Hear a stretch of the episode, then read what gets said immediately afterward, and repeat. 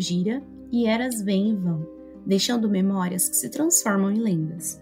As lendas desvanecem em mitos e até o mito já está há muito esquecido quando a era que o viu nascer retorna.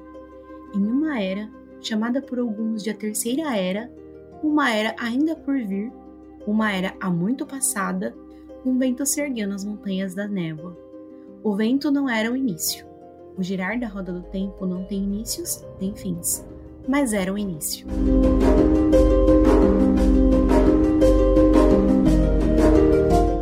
Taixar, povo dragão. Sejam bem-vindos a mais um episódio para falar sobre a Rota do Tempo, série de livros escrita por Robert Jordan e também série de TV do Amazon Prime Video. Convido vocês a participarem do nosso canal no YouTube, no qual todo sábado às 8 ao vivo faremos uma live para comentar e analisar todos os detalhes do último episódio. Fiquem agora com o nosso áudio da última live e nos vemos no próximo sábado às 8. Taishar Manetri. Taishar, povo do dragão, filhos do dragão, especialmente hoje. Saudações devotos da sombra, amigos das trevas. Eu sou Kalil. Sou Emerson. Eu sou a Gisele. E eu sou o Luan. Isso, nós somos o Povo do Dragão, uma plataforma, um canal, podcast focado em A Roda do Tempo, em descobrir o universo dessa saga de livros e séries de TV. Hoje é a nossa live semanal para comentar o episódio que saiu. Hoje foi só um episódio, então a gente vai comentar as coisas com mais calma, se debruçar direitinho sobre o episódio com todos os detalhes, né? Porque semana passada foram três, três horas de A Roda do Tempo para cobrir. Hoje é a parte. Então, é, já vão deixando nos comentários o que vocês querem discutir, que pontos vocês gostaram do episódio. A gente que curtiu muito, eu particularmente amei demais, não tem nenhum defeito é, esse episódio da sexta-feira. Será? Mas ponham aí. Aquelas. Hum, vamos ver. Vamos é, Fala, encontrar a é. picuinha. Façam perguntas aí ao longo do, é, do episódio que a gente vai respondendo, tá? Como ele é mais curtinho, acho que dá um tempo pra gente fazer outras coisas, né? Que a live semana passada foi mais corrida. E, e é isso, gente. É, todos estamos muito empolgados para comentar, então, esse episódio que foi muito, muito bom. Acho que tirou um, um peso, assim, das nossas costas, né? Porque é como eles liberaram um episódio só para continuar aprendendo as pessoas, acho que era, assim, crucial para ele ser bom. E de forma geral, assim, eu fiquei surpresa porque agradou tanto os fãs quanto o. Tanto os não fãs, né? Quanto os fãs dos livros que são um pouco mais exigentes. Ainda estão exigentes, mas eu acho que começou aí conquistar o pessoal. E eu achei muito bom, gostei muito. Tem uma coisinha ou outra que, lógico, né?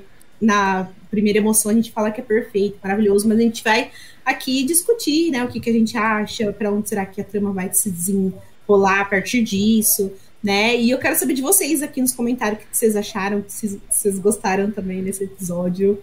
E eu acho que os fãs da Nainive, de forma geral, estão muito bem servidos. Tô muito feliz. E claro que, é, como é uma live de comentários aí desse quarto episódio, vai rolar spoilers, tá? Isso. É, não muitos spoilers dos livros, a gente ainda vai manter os, os mistérios dos livros aqui, mas obviamente vamos comentar tudo que rolou é, nessa, se- nessa semana, não, né? Desde que saiu o episódio, comentários de pessoas, de produtores, pessoas relacionadas à série e tal, desde que o episódio saiu ontem, na verdade, quinta-feira. Eu tinha, eu tinha falado, né, no- na nossa live de análise dos episódios 1 ao 3, que eu achava que a segunda temporada ia elevar o nível da série. E isso já aconteceu no episódio 4. Eu acho que o episódio 4 já foi bem superior aos três primeiros em todas as questões, em questão de ritmo, em questão de diálogos, em questão não de ação, eu acho que a ação da Moiranha ainda foi melhor que a cena do final Uhum. do episódio Uhum. o efeito especial, umas coisas assim, mas no geral eu acho que esse episódio já elevou um pouco o nível da série. Eu gostei bastante, fiquei bastante satisfeito. Pou- poucas críticas ao episódio, eu acho que ficou muito bom mesmo. É, eu, mas eu tô, eu tô muito ansioso pro sexto ainda, que é o episódio que quem assistiu disse que é o melhor até então, dos seis. Nossa, gente. Mas assim, atores. Mas quem assistiu só assistiu os seis primeiros, né? Não assistiram, não tiveram acesso ao sétimo e oitavo, né? Mas o Então, próprio Sanderson falou que tem um episódio que é 10-10 e é o sexto. E se não foi esse aqui, o, de 10, o 10 de 10, gente, pelo amor de Deus. Nossa senhora. Porque pra mim esse episódio não foi nem 10 de 10, sabe? Ele foi 20 de 10. Olha. Uhum. Eu sei que, eu sei que semana passada. Eu sei que semana passada eu falei que os outros eram 10, mas tipo, tem até que abaixar a nota dos outros depois desse episódio aqui. Os outros viraram, sei lá, uma nota 8, enquanto esse aqui é, é 10 realmente. Porque surreal esse episódio, foi bom. Depois, depois você vai baixar a nota desse, quando tiver o sexto e o oitavo. tomara, tomara. Espero muito ter que abaixar a nota desse aqui também. ah, eu a gosto da nota tudo na emoção. Não ligo não. A Gisele falou que os fãs da Nynaeve estiveram muito bem servidos, mas os fãs da Alana também, os, o, era zero esse ela... fandom, mas agora ela tá criando o fandom dela e eu sou o o presidente do fã clube de Alan Zane e seus guardiões. É, me desculpem aí, mas amo. Oh, o Nicolas falou aqui, né, que o roteiro da temporada tem que ser muito bom para aumentar a moral do Randy, porque ele é o mais pai até agora. E eu concordo, eu acho Sim. isso muito injusto, porque deram um passado triste pro Perry, que aconteceu agora, deram um passado triste pro Matt em relação aos familiares, então eles eles possuem uma carga emocional mais pesada, mais triste, né? Então é mais fácil de gostar deles, se identificar, sofrer com eles. Enquanto o Randy é só um cara que tá não sei o que, sabe? Não tem nenhum problema familiar. Não tô eu acho que vocês precisam ter calma, porque eu acho que o momento ah. do Randy vai chegar. Cada um tem o seu momento na série. Então eu já senti que o Matt teve o um momento dele, senti assim o um momento da Nynaeve acho que o momento do Randy vai chegar. Ele é esse cara pai, assim, no começo dos livros. E ele conquista muito mais a gente depois, sabe? Pelas lutas internas que ele tem na cabeça dele, pelo que ele representa, sabe? Pelo que ele precisa fazer. Mas no começo dos livros ele é esse cara chatão mesmo, sabe? Meio é. irrita irritável, sabe? Meio teimoso. A gente compreende que ele quer questionar, mas a forma como ele questiona incomoda a gente, né? Mas acho que se é esse cara paia mesmo, e gente, calma, que eu tenho certeza que o momento de cada um vai chegar, sabe? Tem, tem, muita, tem muitos episódios, muitas temporadas ainda, né, por Randy. Por exemplo, meu personagem favorito era o Perrin, do livro 1 até o quarto. Mas uhum. aqui diante, acho que o Randy, ele, sabe, ele rouba as cenas. Então, espero que seja assim na série também. Tem é, comigo foi exatamente isso também. O, o Perrin era o meu. É, então, o Perry, exatamente. Então acho que é normal. É, acho que cada temporada tem um personagem que vai brilhar mais, um ou outro, né? Uhum, é... Não tem jeito. É, mas da metade também, pro fim. esquece da minha fave, e Gwen também. Ela tem alguns problemas familiares. Uh, até a Nynaeve eu achei que tinha um passado mais é, tristinho é, do que a Gwen e tal. A Gwen só tinha aquela dúvida com relação às ambições profissionais dela. Mas também eu tô esperando o momento da Gwen brilhar né? Matar todo mundo. Vai chegar, hein? Vai chegar, hein? Tenham calma. Tenham... Se acalmem aí, gente. Vamos voltar aqui pro presente. Vamos conversar aí. Vamos voltar para Gildan, que é onde né? esse episódio abre a nação de Gildan. Se você quiser saber um pouquinho mais sobre essa nação Uh, pequena, mas com alguns personagens relevantes. Tem lá no nosso episódio sobre as Nações do Oeste. Esse é um episódio que as pessoas não assistem muito, acho que é o menos assistido nosso, talvez pelo título. Meio flopadinho. Uh, é, meio flopadinho, mas esse é o episódio, talvez a gente tenha que mudar o título, As Nações de A Roda do Tempo, porque a gente vai falar de todos os lugares por onde os nossos personagens passam. Então, para você conhecer cada uma das terras de Handland, confira lá aquele episódio. Sim. É, então a gente tinha dado um palpite, né, na última live, falando que talvez o episódio começaria justamente com um flashback ali do Logan. E aí isso se concretizou, né? Mostra ali quando ele estava conquistando Gildan. Gildan. Gildan. Gildan, uhum. acho que é isso. E aí é, a gente até mostra que o próprio rei, né? A gente mostra que até o próprio rei, né, foi contato ali pelo Logan, que ele oferece uma é, um perigo para esse mundo, porque ele canaliza, e a gente vê que a loucura ali é, já tá se insinuando para ele, já sussurra as coisas, pede para ele fazer coisas ruins, pede para ele matar, né? Então a gente vê que a, a, loucura ela pode vir de diversas formas, né? E a loucura do, do Logan vem então pra, pedindo para ele fazer coisas ruins. Mas aparentemente ele tem uma boa essência e ele tenta lutar contra isso e ele quer ser o dragão que vai unir o mundo, ele quer ser o dragão que vai reconstruir o mundo que o último dragão quebrou, né? Então, eu gostei, né? Mesmo assim, vendo o perigo que ele demonstra, gostei de ver essa essência do Logan. É, o que é uma coroa para o dragão renascido? É, eu gostei que ele realmente acredita ser o dragão e que isso faz sentido para todos os outros falsos dragões que surgiram antes, né? Antes dos eventos da série e um outro que vai aparecer ainda. Mas eu gosto muito disso que todo homem que canaliza ele ele realmente acredita que, acredita que é o dragão renascido. É por isso que por essa convicção eles conseguem é, convencer as pessoas que ele é o dragão e arrastar multidões é, para seu exército. Isso é muito legal. Então, você viu, os seguidores ali lutaram por ele, mesmo quando ele estava preso ali, com um monte de, de Aes Sedai por perto, né? Os seguidores dele vieram resgatar ele, não importando se eles iam morrer ou não. Então, eu gosto bastante é, das histórias dos falsos dragões e como eles arrastam, ah, eles conseguem muitos seguidores por, por essa convicção que eles têm. Sim, o rei de Gildan lá, quando eles invadem um acampamento, fala pelo dragão! Então, pelo Lorde Dragão. E a gente vê pela primeira vez a, a loucura de Saidin manifestada, né? Que a Gi falou, ele atinge os homens, cada homem de uma forma diferente. No Logan, ele diz que tem vislumbres dos dragões do passado, dos homens e mulheres que foram dragões, os milhares de dragões renascidos, dragões e dragoas renascidas do passado é, que falam para ele. E eu achei, naquele momento, vendo pela primeira vez, eu achei que ele ia matar o rei de Gildan. Mas aí ele cala as vozes e oferece misericórdia. Achei que me conquistou ali, tipo, mostrou um, um outro lado de que. E conquistou o rei, né? Não mostrou, não deixou a loucura é, tomar conta dele. E ainda curou o rei ali, ó, vou curar seus machucadinhos aqui, porque eu sou, sou muito legal. Sim. Então eu achei bem legal, eh, realmente ficou muito bom a série começar assim, com esse flashback, foi bem legal. É, o pessoal falou que pareceu uma novela da Record, né? Começo lá em Guilda e tal, o cenário e tal. Ah, achei nada a ver esses comentários. Não Fala gosto. Parecia um filme medieval, um filme medieval é. desses, tipo, por causa da roupa, do castelo. Parece... Ai, eu prefiro nem comentar, porque eu fico estressada com esses comentários e eu saio de mim. Nem comentar. É. Aí depois a gente vai então pro acampamento, né?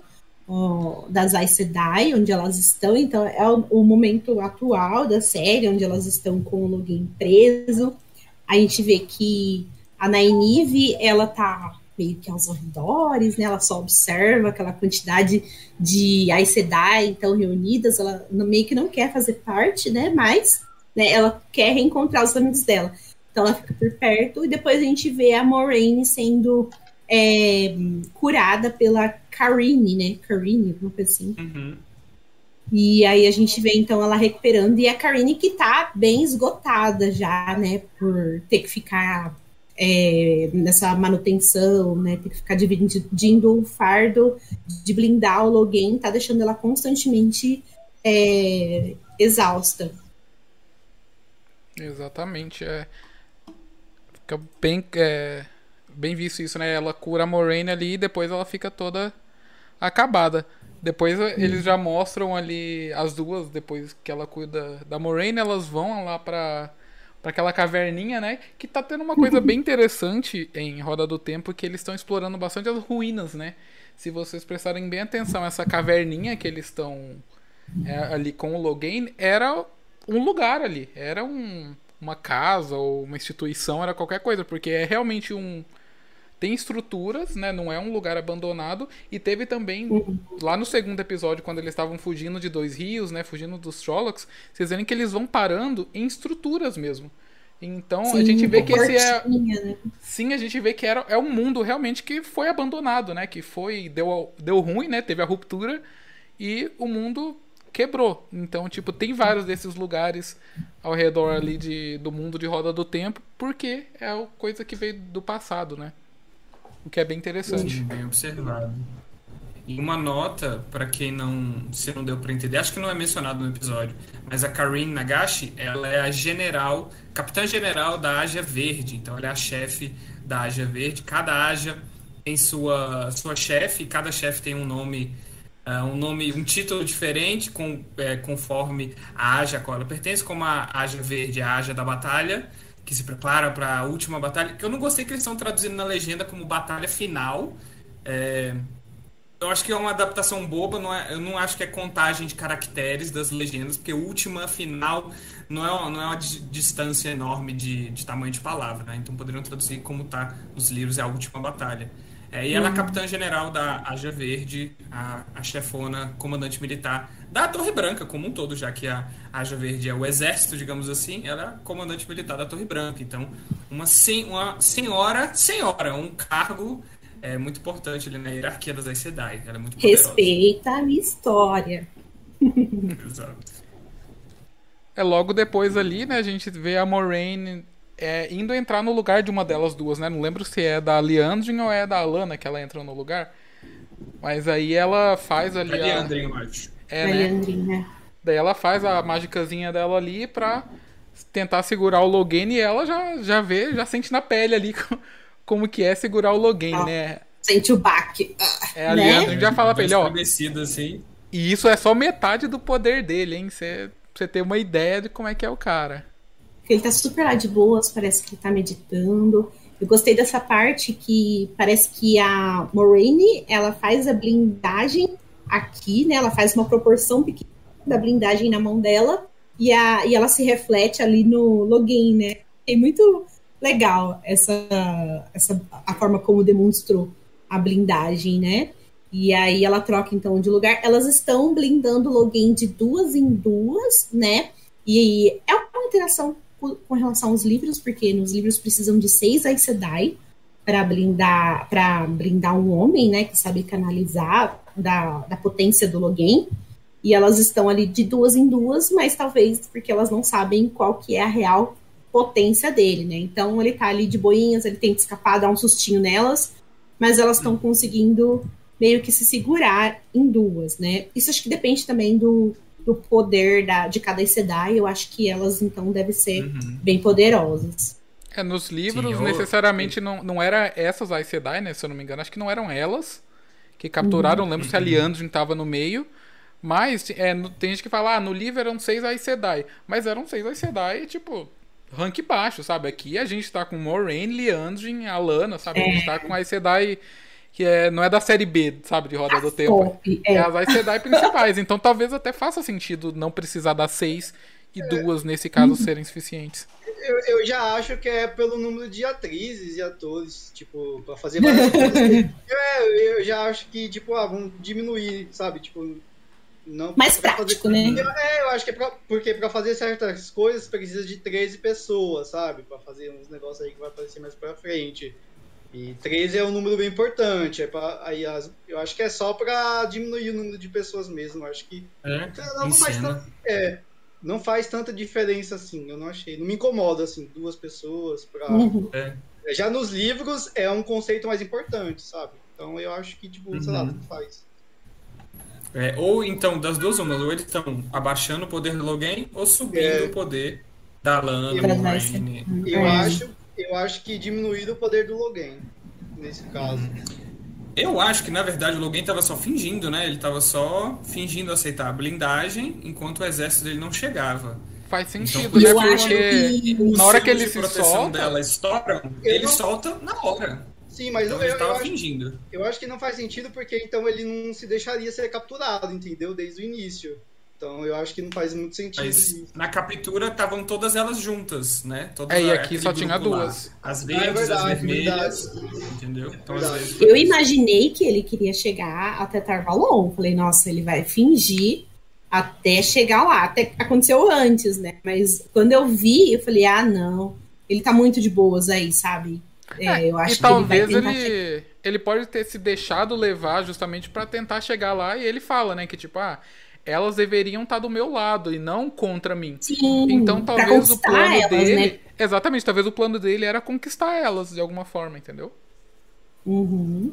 Então. Talvez conquistar algumas pro seu lado, né? Seria importante ter aí você dá mulheres ali que acredita que ele, que ele é o dragão. É, exatamente. Interessante essa teoria. Depois disso, né, a gente vê o Len e o. Como que é o nome dele mesmo? Desse. O Order da, da Kerene? A gente vê É os dois Stepping. treinando. Isso, Stepping. Eles é, estão nos sim. livros, os dois? Eu não lembro da Karine nem dele. A Karine, Eu acho, que ela é de a- New Spring, não é? Ela é do Prelúdio. É, E aí ela não. é, Foi uma adaptação. Trouxeram ela pra série. Ah, Ah, então com certeza Stepping deve ser também, né? E a gente vê É. né, os Warders treinando junto, que foi bem bacana, né? Ver que eles têm os mesmos movimentos, né? Ver que eles realmente treinaram juntos, provavelmente a vida inteira, né? Então, pelo menos uma Sim. parte da vida. As técnicas são as mesmas. E assim, um cá entre nós, cá, é, cá entre nós, o Lan dos livros e o, e o Lan da série são personagens completamente diferentes. E eu estou gostando do, do Lan da série, porque ele parece mais tchutchuquinho, sabe? Mais vulnerável, mais eu pessoa. É porque o Landa, o, Landa, o Landa dos livros, ele é uma pessoa muito dura, ele é uma pedra pra- praticamente, ele não tem muita personalidade, sabe? É um tudo dos anos 80. E exatamente, o Lan, o, Lan, o Lan da série é mais humano, sabe? Tipo, dá, dá pra você sentir mais empatia, gostar mais dele realmente como pessoa, sabe? É, pelas coisas E a- que ele fala. Tanto que aqui parece que eles é, olham pro Lan como o irmão mais novo também, sabe? Não é porque ele acompanha a Moraine, que ela é a fodona, que tem, ele tem que ser o melhor também, né? Ele tem uma história que é incrível, mas eu acho que eu gosto desse carinho que eles tratam ele, sabe? Como se fosse um irmão mais novo, sabe? Eu, eu gostei, assim, eu fiquei com, o coração quentinho, sabe? Vendo esse Lan. Ele ainda é esse cara meio. É, é, porque eles até brincam, né? Que os dois eles são meio frios, assim. Ai, nossa, imagina um jantar junto com os dois, sim, são fechados. Ele ainda tem essas características, mas ele tá diferente, assim. Eu, eu gostei bastante. Tô bem. Tô, gosto, tô gostando. Eu acho que eles suavizaram a personalidade até das Aes Sedai, de todas, porque nos livros todas são fechadas, né? Todas são Nossa, a Moraine, gente, é super muito fechadas. fechadíssima. Acho que todos os personagens em geral eles estão deixando mais Carismáticos. isso, mais carismáticos, mais abertos assim a emoções, a sensações. E, ah, eu acho que tá funcionando, tô gostando. A gente consegue gostar mais deles assim tela. Sim, tem que aproveitar esses atores incríveis e mostrar eles fazendo vários. sen- sentindo vários sentimentos na tela. Sim. Agora a gente volta, é, volta não, né? A gente vai um pouquinho pro núcleo do Perrin e da Egwene, né? Que eles estão lá com os latoeiros. E aí a gente vê, né? A primeira cena do episódio dos dois é eles conversando ali. Ah, será que a gente confia neles? A gente vai ficar por aqui mesmo? Né? Tipo, a gente vê eles nessa... Sem saber o que fazer necessariamente. Nossa, esse núcleo é, em específico foi uma surpresa muito boa, sabe, desse episódio, porque eu até imaginei, falei, será que eles vão focar as coisas é, em certas tramas e não vão trabalhar? E aí, quando eu trouxe um pouquinho, né, eu falei, ai, que legal. Porque é um, uma parte do livro que eu gosto muito, porque é muito significativo ali pro Perry, né? E, nossa, eu tô amando a forma como eles estão trabalhando isso e, e gerando esse questionamento interno dentro dele, né? Eu acho, inclusive, que tem. Depois a gente vai chegar nessa parte, mas tem é, um dos melhores é, diálogos é do Perrin com a Elila, né? Nesse episódio. E eu tô gostando muito, assim. Foi pouquinho a participação deles, mas foi muito, muito, muito legal. É, eu, Eu- achei que ia ser o, o- Eu falei, ah, os latoeiros, eles não vão fazer muito, vai ser o, o núcleo fraco do episódio e tal. Só vou ficar querendo que acabe. Mas foi, teve diálogos incríveis. Gente, eu amo o Aran. Caramba, que carisma que tem esse personagem. O ator é muito bom. Muito engraçado as conversas dele. Ele tem um carisma muito sensacional. E é um personagem nos livros que tem uma importância muito legal. É, mas bem mais pra frente. Muito importante mesmo. Então, espero que ele continue na série desse jeito. Eu não sabia muito o que esperar, né? Desde o episódio 3, né? Tipo, quando desaparece, falei, ah, meu Deus, será que vai ser qualquer coisa? Mas eu gostei bastante, eu acho que eles conseguiram pegar muita essência dos Tuatan. É, Essa parte foi bem filosófica, né? A parte do Perry com a Egwene. Teve diálogos incríveis. Eu gostei muito de como eles, cons eles conseguiram pegar toda a essência é, toda a filosofia dos Tuatan e trabalhar isso nos diálogos que eles tiveram ali entre os personagens. Eu gostei bastante, foi muito incrível. Nos livros, os trechos do Perry e a Egwene com os Tuatantas são muito legais, são uma das melhores partes do livro, são as minhas favoritas, tá? Junto com as partes Uhum. dos lobos, que vai aparecer mais pra frente. E eu espero que vocês tenham gostado também, porque foi realmente bom. Esse episódio, eles conseguiram pegar é, vários elementos da, da mitologia é, da Roda do Tempo e colocar em diálogos, gente. Trabalhar a, a, a mitologia em diálogos para o telespectador é, conseguir entender mais sobre o mundo, entendeu? E não aprender somente é, vendo, sei lá, ruínas, sabe? Uma coisa ou outra, ou tendo que estudar por fora, sabe, da série. Então, pelos diálogos ali a gente está aprendendo, a gente consegue pegar tudo, é, todo o sentimento, toda a essência ali do mundo da Roda do Tempo. Achei isso incrível. É, para mim, esse foi o ponto alto do episódio. E o que um bom roteirista não faz, né? Pra quem não sabe, o roteirista desse episódio é, foi um que roteirizou vários episódios de Game of Thrones. É, não lembro exatamente o nome dele, mas o É o Pedro. David Hill. Isso, o Pedro citou bastante isso no canal dele, lá no canal da Era das Lendas. Ficou bem legal também, depois vocês olhem lá. Então, O Dave Hill, assim, ele, se- ele fez vários episódios lixo de Game of Thrones. Então também calma, galera. Ele não é o salvador da pátria. Nossa, Mas ele fez Hard Home, que é um dos melhores de Game of Thrones também. É, mas também fez todos os episódios de Dorne. É, é- é responsabilidade dele. Então, assim, calma. Mas na Roda do Tempo ele Ah, tá mas- arrasando. Ele é produtor também. Nos créditos, na abertura, o nomezinho dele tá lá. Então ele é bem importante no, no mundinho aí É, corporativo a gente, querendo ou não, Game of Thrones é uma série que, tipo, era sim realmente destaque por, pela qualidade de- dos roteiros em si, né? Então, ter Uhum. uma pessoa de lá trabalhando nos roteiros também, né? Na, na adaptação de Roda do Tempo, o resto só. A gente só vê vantagem nisso, né? Na verdade. Uhum. Que é Então. E acho que o, o legal desse episódio, né, que ele, o Emerson falou questão de roteiro, que ele foi bem roteirizado, e aí depois eles falaram né, o nome desse produtor ro- roteirista, é que os diálogos, é, eles estão, sim, incríveis, mas eles não estão rasos, sabe? Não estão lá soltos só para explicar o universo. Eles estão combinandinho, assim, sabe? Com os momentos, eles estão muito dentro do contexto, sabe?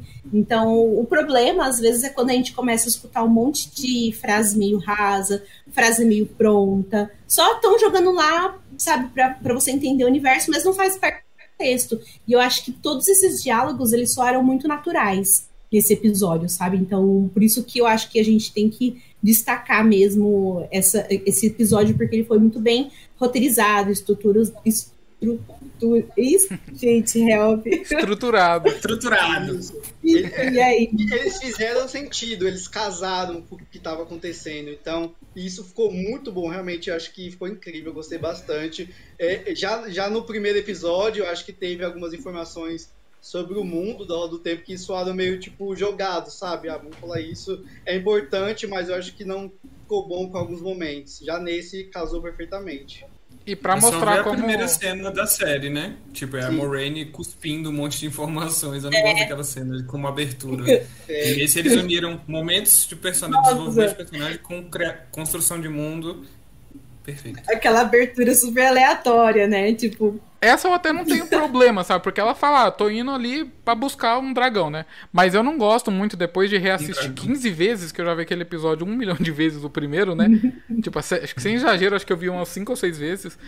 É, o que eu passei a não gostar é da primeira abertura, que é a Leandrin e as outras vermelhas lá capturando aquele, aquele cara. Porque eu achei que, tipo, não é o tom de Roda do Tempo, pelo menos não por agora e não representou muito bem o que é Roda do Tempo, sabe? Eu, eu teria ido pra outro lado. Eu entendo eles não colocarem o prólogo do livro, porque já estaria.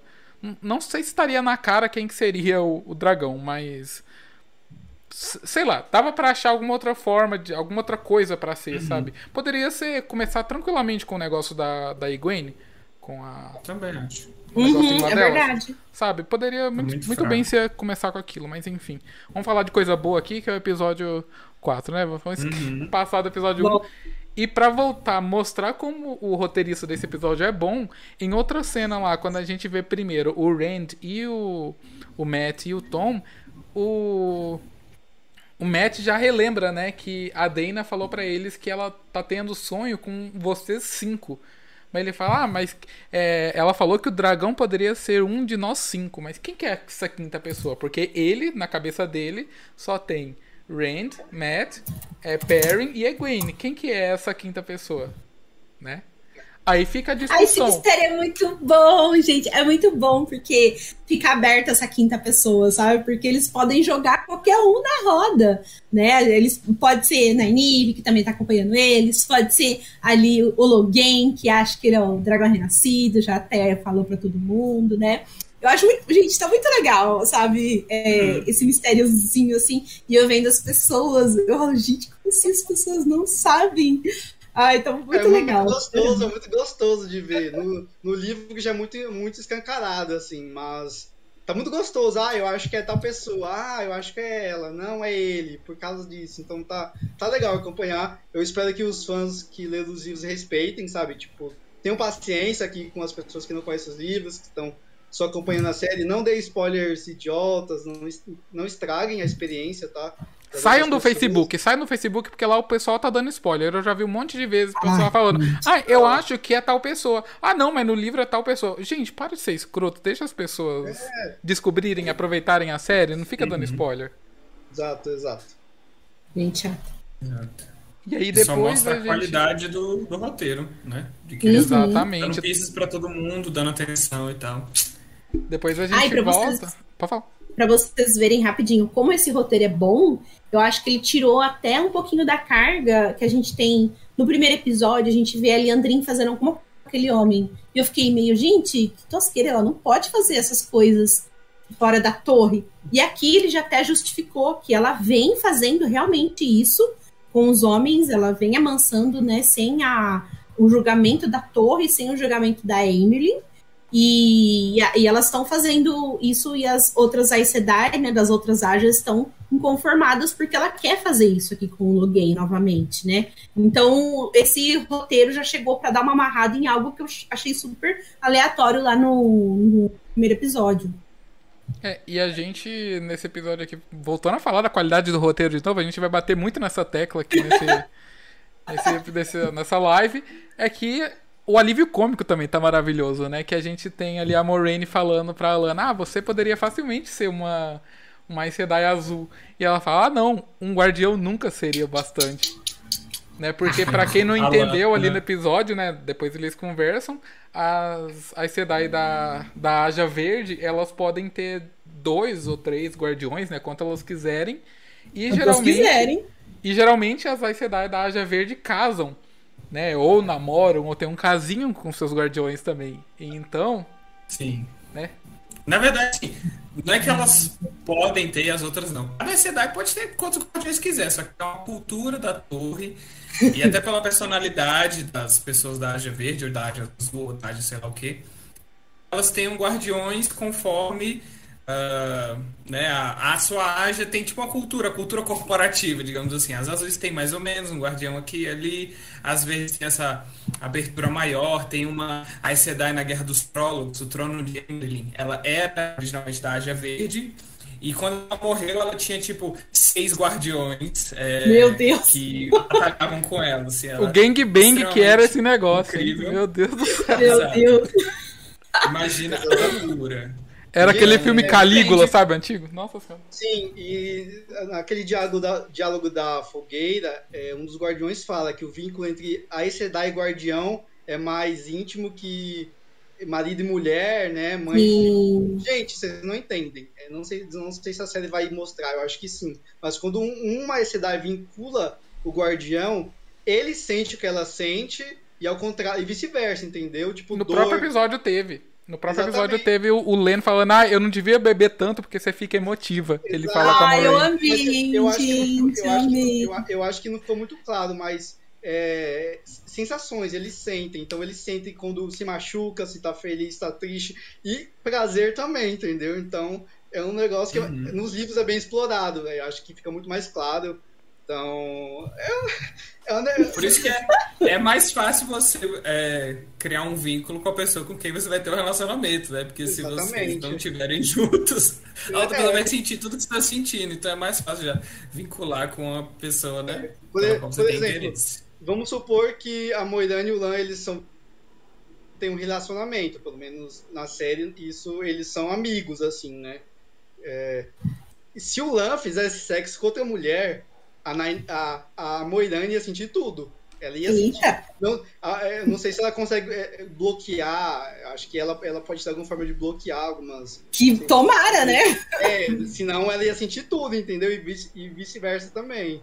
Então, Quase um sei sim. Realmente muito íntimo. E, inclusive, acontecem umas cenas bizarras no livro 9, que, meu Deus, uma das coisas mais bizarras que eu já li na minha vida é esse negócio de vínculo. Sério, é bizarro. O Kalil e o Luan que eles leram, eles sabem do que eu tô falando. ai, ai, gente, tô curiosa. É incrível, né? Depois disso aqui, eles cortam a cena, a gente vai volta lá pro Tom e pro pro Matt e pro Rand, né? E a gente vê eles chegando numa cabaninha lá, numa fazendinha. Só que aí o dono da fazendinha já tá lá na porta, né? Esperando eles com arco e flecha. O Rand ali já age como um diplomata, né? Gostei disso, que ele levou na lábia, né? Ele tomou uma posição tipo de liderança ali bem rápido, ele conseguiu é, se desenrolar e eu achei bem legal essa parte, assim, dando um pouquinho de destaque pro Range, né? Ele merece às vezes. Poxa. Então eu achei legal. É, mostrou que ele realmente é um arqueiro, né? Ele sabe a, as regras uhum. ali. Ele, ele falou: se você quisesse realmente atacar a gente, você estaria segurando com a ponta dos dedos e não com a mão inteira. Então mostra que, tipo, ele percebe os detalhes, ele sabe a arte ali da arcoaria. Não sei se é assim que fala. Mas. Sim. Aí depois o cara então... aceita, né? Mas aí talvez isso era até um plano do cara, né? Porque a esposa e o filhinho tava lá atrás também. Ali atrás. Então, se eles fossem pra cima do cara, já teria tomado as flechas na costa também, né? Uhum. Sim. O Tom fica olhando porque né? imediatamente ele já colocou a mão na daguinha, né? né? E o Randy ali ele consegue abafar a situação, mas é claro que a esposa falou: vocês ficam no celeiro, mas depois de limpar ele. então ele só, né? É, é como acontece nos livros, né? Eles conseguem ficar em alguns lugares, mas eles têm que fazer serviço em troca, nada mais que justo, né? É, eles têm que trabalhar. Às vezes eles trabalham, às vezes tocando flauta, ficam Sim. fazendo algumas jogando bolinha para entreter, entreter o pessoal, sabe? É bem legal. Uhum. Gostei. Gente, esse núcleo é péssimo, mas vou continuar. Ah, eu gosto, eu gosto. Nossa, eu também. Enfim. Mas, ah, eu adoro. É, Gente, eu sou, eu sou, legal eu sou o, o Randy e o Matt é meu chip, gente. Então, toda e qualquer Nossa, ceninha que tem bom. eles, eu amo, eu amo. Sim, e o Matt assustando o, o cavalo, onde ele tá montado, tendo. Ih, rapaz, é uma, isso, né? Uma ceninha de ânsia. Nossa, uhum. os sinais estão bem sutis e na cara ao mesmo tempo de que alguma coisa está errada. Já vem errado com ele desde o episódio anterior e aqui mais ainda. Você sabe que é, você falou, os sinais estão sutis e na cara ao mesmo tempo, né? Tipo, como eu já li o livro e eu sei no que eu preciso prestar atenção, parece que para mim eu tenho a, a, sensação de que tá muito na cara. E aí eu queria saber, tipo, da galera que não lê os livros, se elas estão achando esses sinais, sabe? Tipo, percebendo que o Matt tá estranho, sabe que ele tá com ânsia aqui, o cavalo tá estranhando ele. Tudo isso são sinais, gente. Tudo que acontece com o Matt né? Desde quando ele pegou a adaga, são sinais.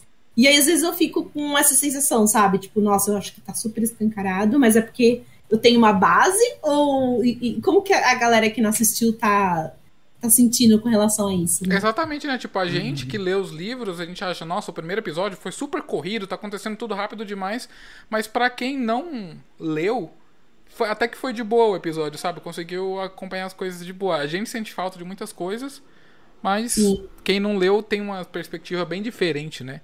Das coisas. Uhum. Aí de, depois então disso, dessa turminha ali na fazenda, a gente vê a Leandrin indo conversar com a Nynaeve. Ela até fala do sotaque, né? Eu nunca ouvi seu sotaque. A Nani fala, ah, porque eu nunca falei com você. Como é que você vai vir, vai saber meu sotaque? Eu amo. Até que aí depois, né, o Lan chega para salvar a Nynaeve e a Nynaeve já manda de cara. É uma cobra, é uma traiçoeira. E é muito legal, porque a Leandrin vai lá, dá um sorrisinho, aí ela vai cair na minha, começa a falar tudo da Moraine pra ela, né? Tipo, ah, já caiu na minha, né? Aí depois que ela vai embora, nossa, isso daí é uma traiçoeira. Eu amo, gente. Ai, ela é Cobra safada. Só vendo o Nicolas aqui no chat falou que o Lan sente cólica, então, é guerreiro mesmo. É verdade! Aí, aí, aí falaram aqui que por isso que ele tá com. Ele vive de cada fechada nos livros, o David falou. Coitado. Moraine tem crise de cólica, então ele sente tudo. Bom, e depois, né, a gente volta lá pro pros latoeiros, né, que aí eles começam a ter umas conversas bem bacanas, né? Como a gente comentou, eles foram uma fonte bem bacana de desenvolvimento do do lore, né, que da toda a cultura de Roda do Tempo. É É isso, né? Comentem aí também. e se alia, se conecta com o arco do Perry. Ela fala o machado, ele dá uma parada assim. E aí, desde que você pegou aquele machado, como é que tem estado a sua vida, né? E aí ele fica. Nossa, uma merda. Eu quis, abraçar, eu quis abraçar o Perry nessa parte. Eu senti muita, ela... muita, muita dor, né? O, o, ator ele conseguiu expressar a dor dele. Porque ela foi bem no ponto. Ela falou, ela falou duas armas, aí falou depois o machado. Aí ele já ficou paralisado. Tipo, deu para sentir, né? Tudo que ele passou ali no primeiro uhum. episódio que ele vem que socando. então. Foi e vamos falar a verdade, o Marcus Rutherford, que é o Perry, Pra mim, ele é o ator que mais tá incorporando o personagem, tipo, que mais tá parecido com o que eu lembro dos livros. E ele é o que mais. É o ator que, sei lá, parece que tá mais se entregando, assim, sabe? Que mais tem as melhores reações. Você vê na hora que ele mata a Layla lá no, no primeiro episódio, ele tem uma reação que. Sei lá, você Mano, sente você a dor ele, dele. Sente dor. Você olha, você olha pra ele e você sente dor. Exatamente. E é sabe? é o que ele tá sentindo o tempo inteiro, né? Quando ele foi escalado, o Rafe falou, né? Que tipo, vocês vão entender por que, que a gente escalou esse rapaz aqui para ser o Perrin e. É Quatro episódios aqui já deu para entender que ele realmente, é. para mim, ele foi a melhor escolha de todos até agora. Uhum. Melhor até que a Rosamund Pike, que ela é incrível, maravilhosa, mas tipo, para mim ele tá o top, assim, da, da série até agora. Espero eu muito. Também, eu, eu também, eu acho. Pra eu acho que ele conseguiu incorporar o Perrin, sabe? O Perrin dos livros, o pessoal acha que ele é lerdo, não sei o que, não. Ele só é uma pessoa muito forte, grande, e ele, Contida, ele, né? ele, prefere se mover devagar, pra não machucar ninguém. Ele tem medo de machucar as pessoas, ele sempre teve. E ele nunca teve nenhum trauma por causa disso, tipo, de matar alguém, entendeu? E ele também ele prefere pensar melhor antes de fazer alguma coisa. Então, é nos livros parece que ele é meio lerdo, mas ele não é. Ele só é bem uma pessoa mais contida, sabe? Mais cautelosa. E tá perfeito, eu gostei bastante do autor, tá melhor. Tá melhor que o Randy que o Matt, por enquanto. É, é a... aqui. Não, eu acho assim, eu tô assim, feliz com esse elenco, porque todos couberam, assim, muito bem, muito direitinho, né?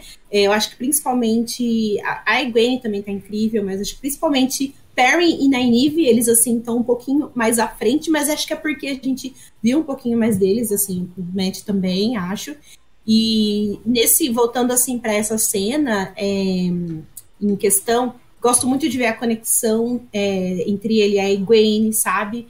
Ela fala, ó, a hora que você quiser, a hora que qualquer um quiser, a gente vai embora. E a hora que ele sente alguma coisa ali, que a Ayla, ela dá um soco no estômago dele praticamente, ela sente também, ela fica olhando para ele, né? E não é chatinho, não, Felipe. Ele não é chatinho nos livros, não. Só depois que o Felipe conhece e aí eu... tem gente perguntando do machado, mas eu acho que ele não tá com machado, não. Acho que ele tá sem arma. Tá sem... Acho que eles não levaram nada de Shadar Logoth, então. Eu acho que não deu tempo, né? Porque eles começaram a fugir. Então acho que eles estão sem arma, por enquanto. É, tá. Eu acho que ele vai talvez pegar uma arma, talvez em Faldara, por exemplo, porque ele ainda precisa se curar desse trauma, né? Ele não vai pegar. Eu fico até com muito medo dele gostar muito aí do da, desse sistema do. O caminho da folha. É, dos latoeiros, porque, tipo, olha o tamanho do trauma que ele teve. Ele Mas é isso, um... né? É esse, esse, os dois conflitos, né, que ele tem na cabeça dele. Eu acho que casou muito bem essa filosofia de, do, dos latoeiros de não violência, né? É, com, com, o lado selvagem que ele tem, né? Exatamente, com, com essa violência que ele, sem querer, ele cometeu e matou a pessoa que ele amava. Então, ficou um arco muito completinho, que tá casando bem uma filosofia com o perso com que o personagem está sentindo, tá incrível. Ficou... É, eu acho que o pairing, pelo nome do episódio, já trazendo um pouco do próximo episódio, né, que é Sangue chama Sangue, que é o nome do próximo episódio. E se eu não me engano, uma das fotos promocionais é dele da Egwene assim cercado pelos manto branco. Eu acho que vai acontecer uma cena clássica dele aí dos livros, e aí ele vai perceber que, tipo, às vezes violência é necessária, e aí talvez ele vai. Talvez sair desse torpor que ele vive, tipo, desde que ele. Desde que aconteceu a, a noite invernal, né? Eu acho que, tipo, o caminho que eles estão levando vai ser para isso, assim. E aí ele vai acabar fazendo aquela coisa que ele faz nos livros. Não vamos dar spoiler aqui, porque talvez pode ter gente que não leu. Nesse episódio a gente tem ali uma, um tempo de tela muito maior para Nynaeve, Lan, né, e Aes Sedai, Moiraine como um todo, e um pouquinho só do do Matt com Randy e da, da Perry e do Perry com. Acho que no próximo então isso vai se inverter, né? A gente vai ter um pouquinho mais dessas outras duas tramas e um pouquinho menos dessa que pegou a central. E a gente sabe que tem muitas coisas ali para acontecer na trama, principalmente da Egwene e do Perry. A gente sabe que muitas coisas vão acontecer aí, hein, gente? Tô ansiosa para esse episódio, hein? Vai ser difícil. Olha, vai ser complicado, mas tô ansiosa. Depois, então, gente, eles já cortam de volta pro Matt e pro, pro, pro, pro, o núcleo do Matt ali, né? E a gente vê que ele tá sendo possuído pelo Venom. Ele tá. o Venom na boquinha dele. Eu fiquei na dúvida se era imaginação ou ele realmente está com um machadar dentro dele. Então é uma dúvida que não sei se eu já me decidi ainda. Ponho aí. É imaginação ou. Tipo, não é imaginação, mas não se manifesta fisicamente, né? O machadar saindo da boca dele, escorrendo, ele vomitando, ou se é, ou se realmente é físico aquilo. Aí eu odeio é, cena de gente vomitando em série, em filme. Quando o filme quer ser muito adulto, eles põem a cena da pessoa vomitando. Eu odeio isso. É um comentário meu. Odeio gente vomitando.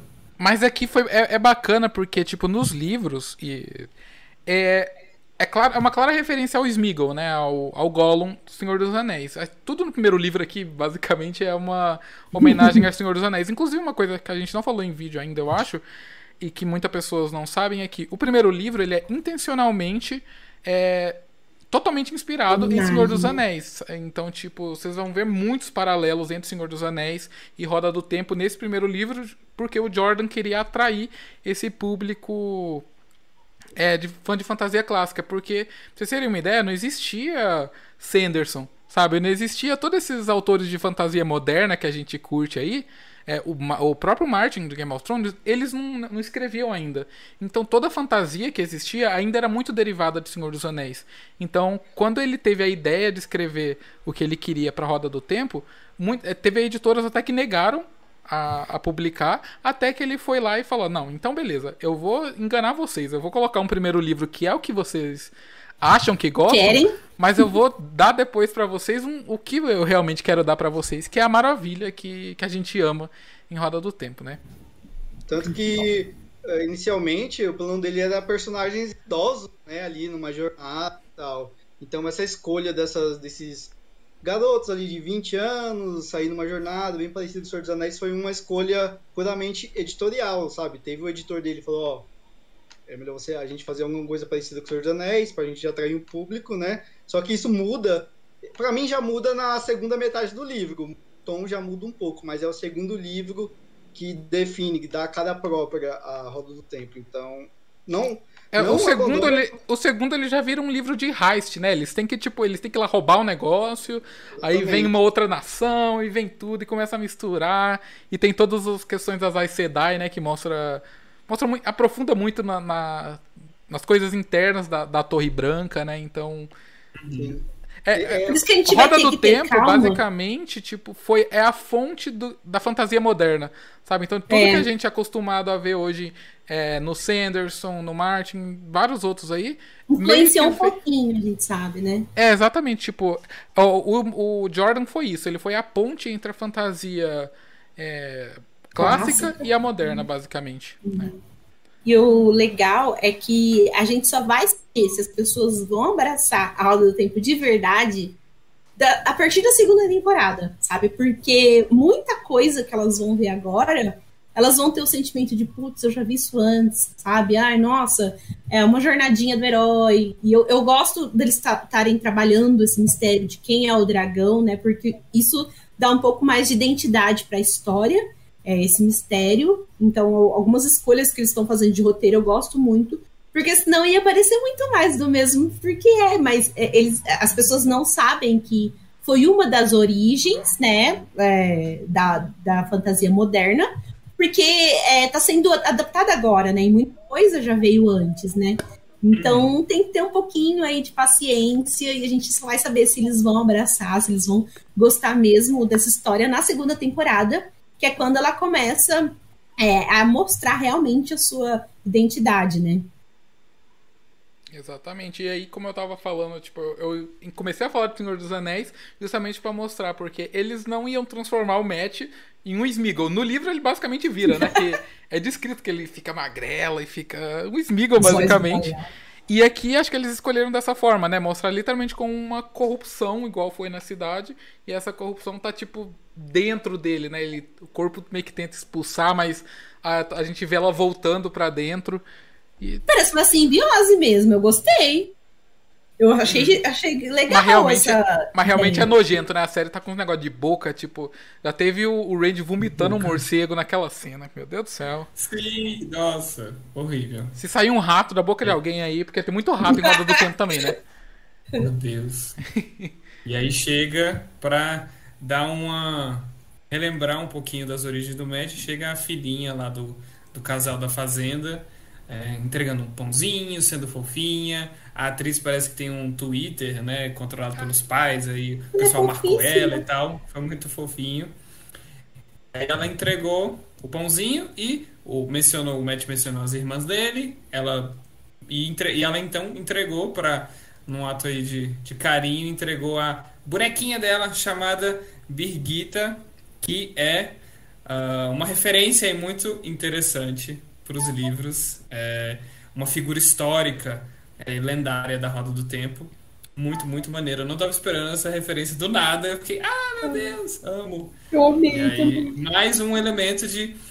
Uh, sabe, não foi construção de mundo porque ninguém. Não foi explicado quem é, mas quem leu sabe aquilo, né? Tipo. É, foi Obrigada, um presente, Essa foi para os fãs. Muito gostoso. Ah, foi tudinho. É, e essa menininha, ela é muito fofinha, né? Você vê no, no, ela realmente, os pais lá no Twitter falam, ah, hoje eu vou aparecer no episódio de Roda do Tempo. Ai, muito fofinha essa menininha. Muito fofa. Sim. E, e aí aqui de... a gente tem um... Pode falar. Você vai falar do aqui Tom? A gente tem uma parte muito importante do Tom, inclusive. O Matt tá estranho, então o Tom e o Randy perceberam ali que ele tá estranho. E eles acham que o Matt é capaz de canalizar, então, né? Tipo, qual que é a fonte, né, dessa estranheza dele? Ninguém sabe que ele trouxe, que ele pegou alguma coisa de Shadar Logoth, né? Então eles acham que pode estar tá acontecendo alguma transição ali com ele, ele pode canalizar. E isso já trouxe uma história que é muito importante para o background do Tom, né? Que ele é um cara que também se estranhou ali com a Sedai, porque ele teve um sobrinho que foi capaz de canalizar. E elas encontraram esse sobrinho e amansaram ele, né? E depois que elas amansaram, ele perdeu a vontade de viver. E um certo dia ele simplesmente se matou assim na frente de todo mundo. E ele conta isso pro Randy, né? O Randy fica bastante tocado, porque é, mesmo que eles saibam de algumas coisas, né? Eles são menos ignorantes do que nos livros. É, o Randy não tem essa noção, né? Do que um homem é, é para esse universo, um homem que canaliza faz, o que, que as, as Sedai oferecem de perigo para um homem que canaliza. Então foi muito legal para dar um background para o Tom e para contextualizar é, para quem ainda não conhece esse universo, sabe? Isso que as Aes Sedai fazem. Então sempre tem esse questionamento. Os homens oferecem perigo, mas ao mesmo tempo é a melhor escolha o que elas fazem com eles, que é praticamente matar. Então eu gostei muito de, desse, desse, diálogo. Também foi um dos melhores diálogos é, desse episódio. Exato. A gente teve uma discussão sobre isso. Acho que não foi no episódio sobre Chara que a gente ficou discutindo qual é a melhor, qual o melhor jeito de lidar com os que canalizam. Tem nações que matam, tem outras nações que exilam. O pessoal aí de Handland é, é, estanca os homens, a cidade estancam os homens e praticamente matam eles, né? Forçam eles a a perder a vontade de viver. Então, é uma discussão interessante sobre até que ponto é, vale essa, decidir sobre a vida dos outros. Né? Então, Sim, é uma discussão bem legal. Vale lembrar que nem é, não é todo homem que canaliza que se declara dragão renascido, que acredita. Às vezes só canaliza, nem quer canalizar, sabe? Uma pessoa tava vivendo a vida normal ali, de, de repente faz alguma coisa de errado, e por causa disso a mansada acaba morrendo, sabe? Infelizmente deu o azar de nascer e poder canalizar Saidin, que é o lado masculino do poder único. Então, é, uhum. tem toda uma questão, né, sobre é necessário, mas ao mesmo tempo são pessoas, sabe? Que muitas vezes não queriam. Só que os homens destruíram o mundo, então algo tem, tem que ser feito. Só que isso é melhor. Tinha outra coisa, mais, sei lá, mais forma mais humanizada, então são coisas para se refletir aí. É porque já fazem 3 mil anos, né? E em 3 mil anos ainda não descobriu algo, né, é, para fazer por esses homens, né? Então, esse é um, um, questionamento que a gente tem aí com relação a esse mundo, né? Porque é, é, é, é traz muito desequilíbrio, sabe? Existe esse poder, ele existem é, dois aspectos tem duas metades, e apenas uma tá funcionando, sabe? Então é um mundo desequilibrado.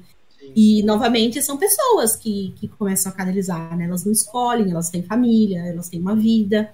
E aí é, é, é problemático, né? A gente vê é, é o que, que acontece com esses homens. É, uhum. a Fernanda que falou que foi uma ótima exposição para ligar com Logan, né? No final do episódio. E exatamente, eles, eles fizeram uma ponte muito legal com esse diálogo para mostrar o que faz no, para mostrar uh, o que acontece no final do episódio e o que vai acontecer no próximo. E não sei se a série vai explorar muito o Logan, ele é um personagem importante, tá? É, ah, eu queria. Ele vai continuar sendo importante, mas isso é legal que vai, a gente vai acompanhar o Logan, né? Tipo, uma pessoa que canaliza depois que ela, ela não consegue mais canalizar, que ela tem, ela é amansada no caso no caso dos homens, ela perde a vontade de viver, né? Então ela e isso, tipo, Uhum. Toda questão de depressão, de perder meio que a luz da vida, né? A chama da vida, a vontade de viver, tipo, acaba, a pessoa acaba morrendo. Se suicida ou então acaba morrendo, tá? Sim, simplesmente, então. exatamente, uhum. definha, exatamente, acaba definhando e, e morre. Então isso vai, legal, vai ser legal de acompanhar. Exatamente. E aí saímos um pouquinho da depressão para uma das cenas mais divertidas desse episódio, que é a fogueirinha, o acampamento ah, os guardiões e a Nynaeve reunidos ali em torno da fogueira, eles contando histórias, Nynaeve tirando uma com o Lan. É, Adorei! Mostrando as Aes Sedai puxando. Gente, eu fiquei em choque com a cara de pau. A Aes Sedai passava, ela catava os machos dela. Vamos ali! Pra nossa tenda. Eu fiquei assim, caraca, muito bom. Aí teve o, o a duplinha ali da, da Lana, né? O primeiro casalzinho bi, na verdade, né? Ah, Porque eles estão com a Lana, eles são no mínimo bi, mas é legal você ter uma representatividade. É. Tipo, na primeira temporada aqui a gente já tá tendo ah, esse tipo de representatividade, né? Eu acho que eles vão se aprofundar bastante também, não só no, no relacionamento gays, como, tipo, LGBT no geral, né? A gente vê Sim. que o, o Rafe tá se, se esforçando para entregar essa vitória pra gente. Então. É porque assim, gente. Você tá vendo livros... isso aí, Rafe? Obrigado. Nos livros, o Robert Jordan, ele traz muito uma vibe de poliamor. Mas você vê que ele tá sendo contido, sabe? Eu não sei se era medo de explorar o conceito na época, mas tem muito, sabe, em diversos momentos, tanto com as Aes Sedai da Aja Verde, que tinham vários guardiões, a gente tem também uma outra cultura, né, que costuma ter ali é, várias esposas, tem, tem, assim, várias coisinhas ali que ele colocava que trazia essa vibe poliamor, mas eu sentia que ele ficava meio contido nesse conceito, sabe? E a série, né, como a gente tá em 2020, as coisas têm que se modernizar, tem que se aprofundar. Tá conseguindo trazer isso, então obrigada por tudo, Rafe. Eu Exato. amei. E a gente tem as Pillow Sisters eu... também, né, na, dentro da Torre Branca. Isso. Isso, mas o Jordan eu acho que é mais uma. Não é que ele tinha medo, eu acho que eu sinto que é mais uma limitação dele. É, eu também acho. Um velho branco, hétero, que não. É. Ele não conseguia. Ele não. Não sei, ele não tinha abordagem para é, pra, é, falar sobre esses assuntos, ou não vinha na cabeça dele. A fantasia também da época não era. Pra, digamos assim, progressista, então não tinha outros grandes exemplos de pessoas que estavam fazendo sucesso falando sobre esses assuntos. Mas agora na adaptação da, das, cabe mudar, né? É.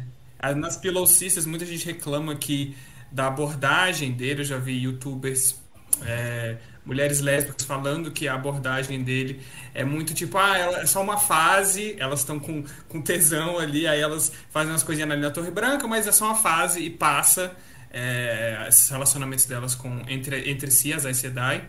Então eu acho que era mais uma limitação dele mesmo. Uhum. Uh, Eu tô até na expectativa de que. Ah, só um pequeno spoiler, mas que quem viu é, cenas dos próximos episódios, né? Mostram a Siwan e a Moraine nos momentos bem íntimos, assim, tipo. Num banheiro, assim, juntas, sabe? Então eu tô muito na expectativa de que é, eles tenham adaptado elas como um relacionamento mesmo. Tipo, e super funcionaria. Sabe? Porque elas foram Pillow Sisters, então dá pra ter mudado esse negócio que vocês são uma fase e as duas realmente fossem namoradinhas. Sabe? Sim, nossa. Eu tô muito na expectativa pra ser isso. Imagina a Moraine, uma, a protagonista do- de uma grande série de fantasia, uma mulher lésbica, sabe? É um Bissexual, incrível. é incrível.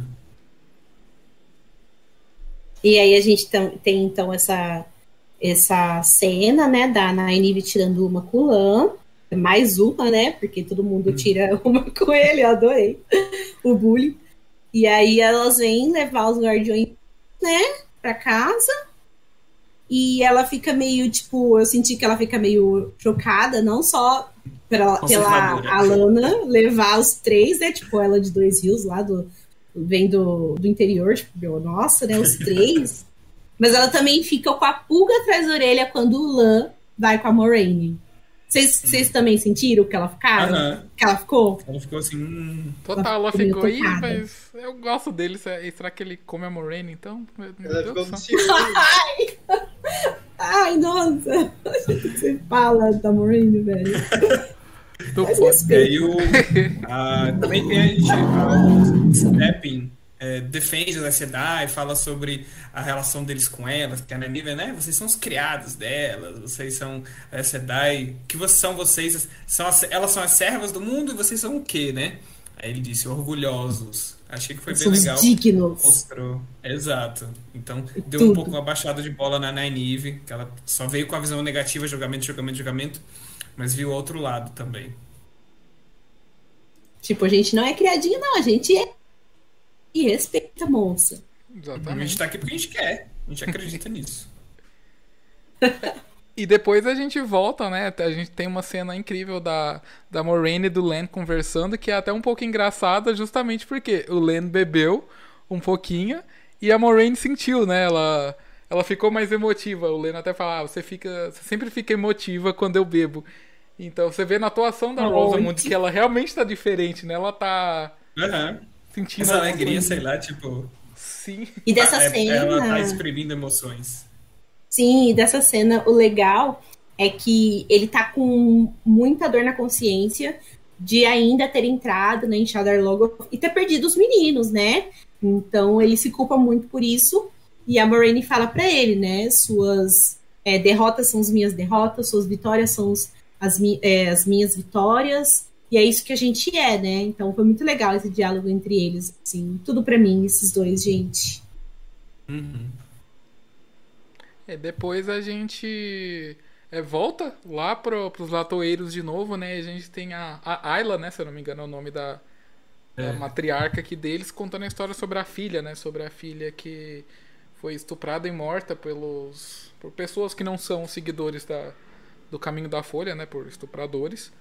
E aí ela conta, né? Que ela ficou até tentada a ir atrás dele de vingança, né? Só que ela falou, mas qual é a maior vingança contra a morte do que a vida? Né? Então a gente teve todo esse diálogo entre os dois. O Perrin, como a gente falou, o Marcos ele só ficou com esse olhar, sabe? Raciocinando tudo que ela tava abordando ali com ele. Foi uma coisa incrível, né? pensamentos. Ah, se fosse eu, já tinha me convencido. Fala daí, ó. As roupinhas coloridas, vou virar latoeira, tchau. Tá- Tava lá junto já. É porque, é porque tudo fez muito sentido, né? Até o que ela, a história dela fez certo sentido com o que o Perry tava passando, sabe? Então tudo casou certinho. E ficou muito bom, ficou muito bom. É, esses diálogos Uhum. ali do, do- dos Tuatan ficou muito incrível. Eu amei a dancinha, a rodinha da dança, o Aranha e a Egwene dançando, eu achei muito legal Eles que são, ele tá lá dançando. eles são um povo bem animado nos livros também, gente. Eles dançam, eles ficam nessas musiquinhas. Por isso que eu gosto dessa parte dos livros. Porque basicamente os livros é eles fugindo, fugindo, fugindo, fugindo. Aí tem esses trechos mais descontraídos, né? Que Um respiro, né? dar um respiro. Aí entra, é, entra alguns conceitos fi- filosóficos desse povo. Roda o tempo é cheio de culturas diferentes, sabe? Filosofias diferentes de vida. Então é muito legal. Amei. Eu acho legal também. os- Latoeiros são muito importantes pro futuro, então não são um povinho que desaparece aí, eles têm origens surpreendentes. Eu acho legal também dessa cena é que a Egwen, ela tá dançando, tá assim, se deixando levar pelo momento, e mesmo assim a gente consegue enxergar um semblante carregado, sabe, nela. Meio preocupado, talvez meio triste. Eu gostei muito, falei, nossa, sabe, ela tava ali curtindo o momento, mas mesmo assim ela tava com um semblante meio preocupado, olhando ali pro Perrin toda hora. É, parece que ela tá meio que se sentindo culpada por dançar aquele momento, sabe? Sem saber onde estão os amigos, sem saber pra onde que eles vão. Eu gostei muito dessa cena, assim. E ela aborda bastante isso conversando com o Aaron depois, né? Eles ficam ali conversando bastante. Ele fala que o povo ali, os latoeiros, quando eles fazem 20 anos, eles saem pro mundo já dando, bem, já dando uma ideia ali que ele tem 20 anos, né? Então, ó, se quiser que eu vou junto aí, é só. Só me, me chama que eu vou, me chama que eu vou. Ah, chipei muito, chipei Ah, muito. mas bateu uma química entre os dois ali. Na hora Nossa, que ele tava. Na hora que ela falava, ele olhava pra ele. Teve um momento que ele ficava falando e ela deu uma encarada pra ele assim. Mas, mais ou menos, né? Porque ela tava com a cabeça no range ainda, né? Que Aconteceu. É, eu achei que, a, não sei, a atriz ou a, a direção, eu achei que ela olhou muito pra boca dele. É, exatamente. quer beijar, ela quer beijar. Peraí. Gente, tá tendo perguntas é, no, no chat. É que, é que deu uma travada no meu aplicativo, não tô conseguindo ver. Tem pergunta aí do Não. pessoal? Ah, É, o Júlio falou assim, detalhe que quando é, o Lan entra na Moraine, ele pergunta se o Logan é tão forte quanto Egwene, né? E Ah. a gente não dá pra saber porque acho que elas não conseguiram sentir a total força do Logan, porque é mais complicado a mulher sentir a força do homem e vice- vice-versa, né? Mais fácil a mulher sentir a da mulher e assim vai. Isso. E ela sabe que a Egwene tem muito potencial, né, para ser poderosa. Então ela falou que não dava pra saber. Acho que era isso. Uhum. Acho que o Lobo Solitário perguntou quem é amansado pode recuperar o poder de canalizar. Não, não pode. Acabou, é, foi amansado, já era. Foi cortado ali o fiozinho da que liga Uhum. ele. Acabou pro. Logan, entendeu? Já era. Que ódio. Que ódio, né? Ele volta como outras coisas no futuro, sem dar spoiler, mas como canalizador, infelizmente, já era pro Logan. Então depois a gente tem uma cena linda, né? Voltando ali pro, pro Aaron e pra Egwene conversando, e a gente vê uma cena linda da Via Láctea, né? Tipo, mais uma vez, eles mostrando, ó, é, as estruturas não deixou claro pra você que isso aqui é na Terra, toma aqui a Via Láctea também, pra vocês confirmarem mais uma vez que a gente tá na. Terra. Quando, quando, quando vocês virem alguém falando tempo, é uma fantasia, é uma série de fantasia genérica, não sei o que, não, repita comigo, a Roda do Tempo é uma fantasia pós-apocalíptica que se passa no nosso mundo, só que no futuro. Muito difícil Sim. o pessoal entender isso, sabe? Fica, ai, não sei o que, The Witcher, igual The Witcher, não sei... Não, gente, parem. Me respeita, sabe? The Witcher, pelo amor de Deus. Ah, eu gosto de The Witcher, mas são coisas Eu gosto diferentes. The Witcher é conto de fada, pelo amor de Deus. Literalmente. né? Então, Felipe, é, eu, eu acho que é, a- a- uma das produtoras, das consultoras da série falaram que não dá pra ver a trama dos homens. E o Logan não vê a da Daenerys. O que ele sente foi o, ele sente o grande poder que vai contra o dele. ali. Eu acho que foi É, isso. ela. A gente vai comentar isso mais pra frente, quando chegar na cena da caverna, mas eu não comprei muito não essa ideia daí que ele sentiu a caverna, eu vi o episódio, essa cena com atenção, a caverna não treme, não sai nenhuma poeirinha, então ele fez um assim, tipo, a Então. Né? Eu fiquei assim, Então, o que eu cara, entendi então, é a questão da luz. ideia, A gente, a gente conversa mais não, mas assim, frente a luz sobre. é o poder. A luz Então- é poder, só que ele, em teoria, Então, não mas não, não necessariamente, porque ali foi uma explosão de poder da Nynaeve. Ela não tava necessariamente querendo usar o poder de cura, foi uma explosão de poder. E a gente sabe que, tipo, o poder, a gente tem a luz, tem é, a questão de empurrar as coisas, né? Tipo, meio telecinese, a gente tem várias coisas. arrepiado, sentiu Então- o vento, sentiu toda coisa naquele momento. Foi uma explosão. Ah, sei lá, porque foi muito. É, Ai, meus então, eu acho que ele pode, pode ter tido realmente uma luz, entendeu? Porque, tipo, os cabelos Uhum. dela voaram também, sabe? Então, tipo, foi uma explosão de elementos ali. Então, pode ter tido luz, pode ter tido... Exatamente, Tudo. ó, assim, é, É. para explicar melhor, quando o- a gente, as pessoas não conseguem ver o poder sendo canalizado, a gente vê o efeito do poder. Sim. Uma bola de fogo, uma explosão de luz, essas coisas qualquer pessoa consegue ver, entendeu? Ele não consegue ver as tramas. Exatamente, né? as tramas. Os isso, fiozinhos, eles não veem. Exatamente, os fiozinhos as, as pessoas não conseguem ver. Mas o efeito do o, fi- o- o efeito final, sim, entendeu? Pra Então, galerinha isso- de dois rios lá, a Moraine só tava na telecinese, entendeu? Ela, ela, ela não tava... Sim, os fogos, as Exatamente. coisas assim. A- Mas o que a as gente pessoas- viu. Isso, as pessoas elas viam os- o fogo, os raios, as pedras sendo jogadas, mas aquela- aqueles fiozinhos brancos, não. Aquilo não. Isso. É muito legal, né? Isso. Imaginar Sim. que as pessoas não veem nada, né? Tem uma cena no, no livro que é muito massa, isso acontecendo e. E, tipo, por um momento, Ninguém entendendo. ti- é, tinha duas pessoas se enfrentando ali, ninguém sabia. Paradas cara. assim, uma de frente pra outra. É, tipo. ninguém sabia, ninguém via nada. É muito legal. E depois a gente tem É. mais uma cena gay, né, do, do Randy encoxando o Matt.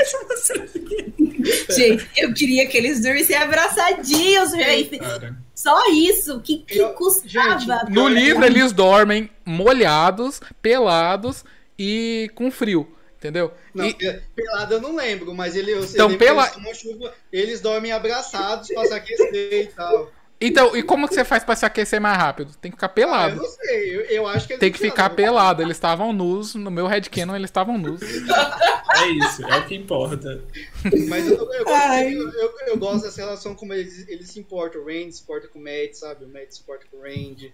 É, mas. Esse Ah, E têm. piadas à Assim, parte, eu sei né? que Tipo, o Randy se importa com o Matt. O Matt, eu não, Não, sei se exatamente. importa muito com É porque o Randy, né? é mais aberto, ele sabe O falar, Matt- ele não o é Matt aquele da série, ele se tóxico, importa. né? O Matt da série ele se importa, entendeu? Desde É, o que, e início. piadas à parte, né? Tipo, o que o Randy fala pra ele aqui é lindo, né? Tipo, ele fala, ó, é, a gente tá longe de casa, mas eu tô aqui pra você sempre que você precisar. Então não sinta que você tá Oh, sozinho, quase chorei. né? Porque teve Uhum. toda aquela fala do Tom, né? Amo meu casal. Sim, amo eles. E aí, aí começa uma parte, mais uma parte impactante do episódio, né? Que é o pesadelo do, do Randy, né? Nossa, foi tudo esse pesadelo, gente. Muitas referências. É de uma cena que já tinha vazado, né? Tipo, tinha vazado um frame. Foi o primeiro frame que vazou de Roda do Tempo. Era de- desse sonho, né? Desse pesadelo aqui. Eu pensei do- que era em Shadar logo. É, Esse, era dois esse frame. rios. Eu acho que eu- dois rios, sei lá, não lembro exatamente. Eu acho Eu que era acho- Shadar mesmo. Eu acho que era dois rios aqui mesmo, né? Só que é o- no pesadelo aí, talvez. Uhum. Aí a gente vê o Randy andando pela rua. Depois a gente vê. Eu, eu tirei esse print aqui porque eu, pra mim, na minha cabeça, isso aqui é um latoeiro que o. Que Parece. o, o Perrin tá batendo. Mas pode ser a Layla Uhum. também. Eu não sei se, se é a Layla ou se é um latoeiro. Pra mim é um latoeiro, Também acho que ah, eu tive a sensação que é latoeiro. Né? E aí depois a gente. A gente vê o Perrin aqui, né? Mostrando que é ele mesmo. E a gente vê Uhum. a mão vermelha do, do Matt. Né? Vocês assistiram-. O episódio sobre Manethering, o episódio não, o vídeo sobre Manethering, referências, gente. Isso aí.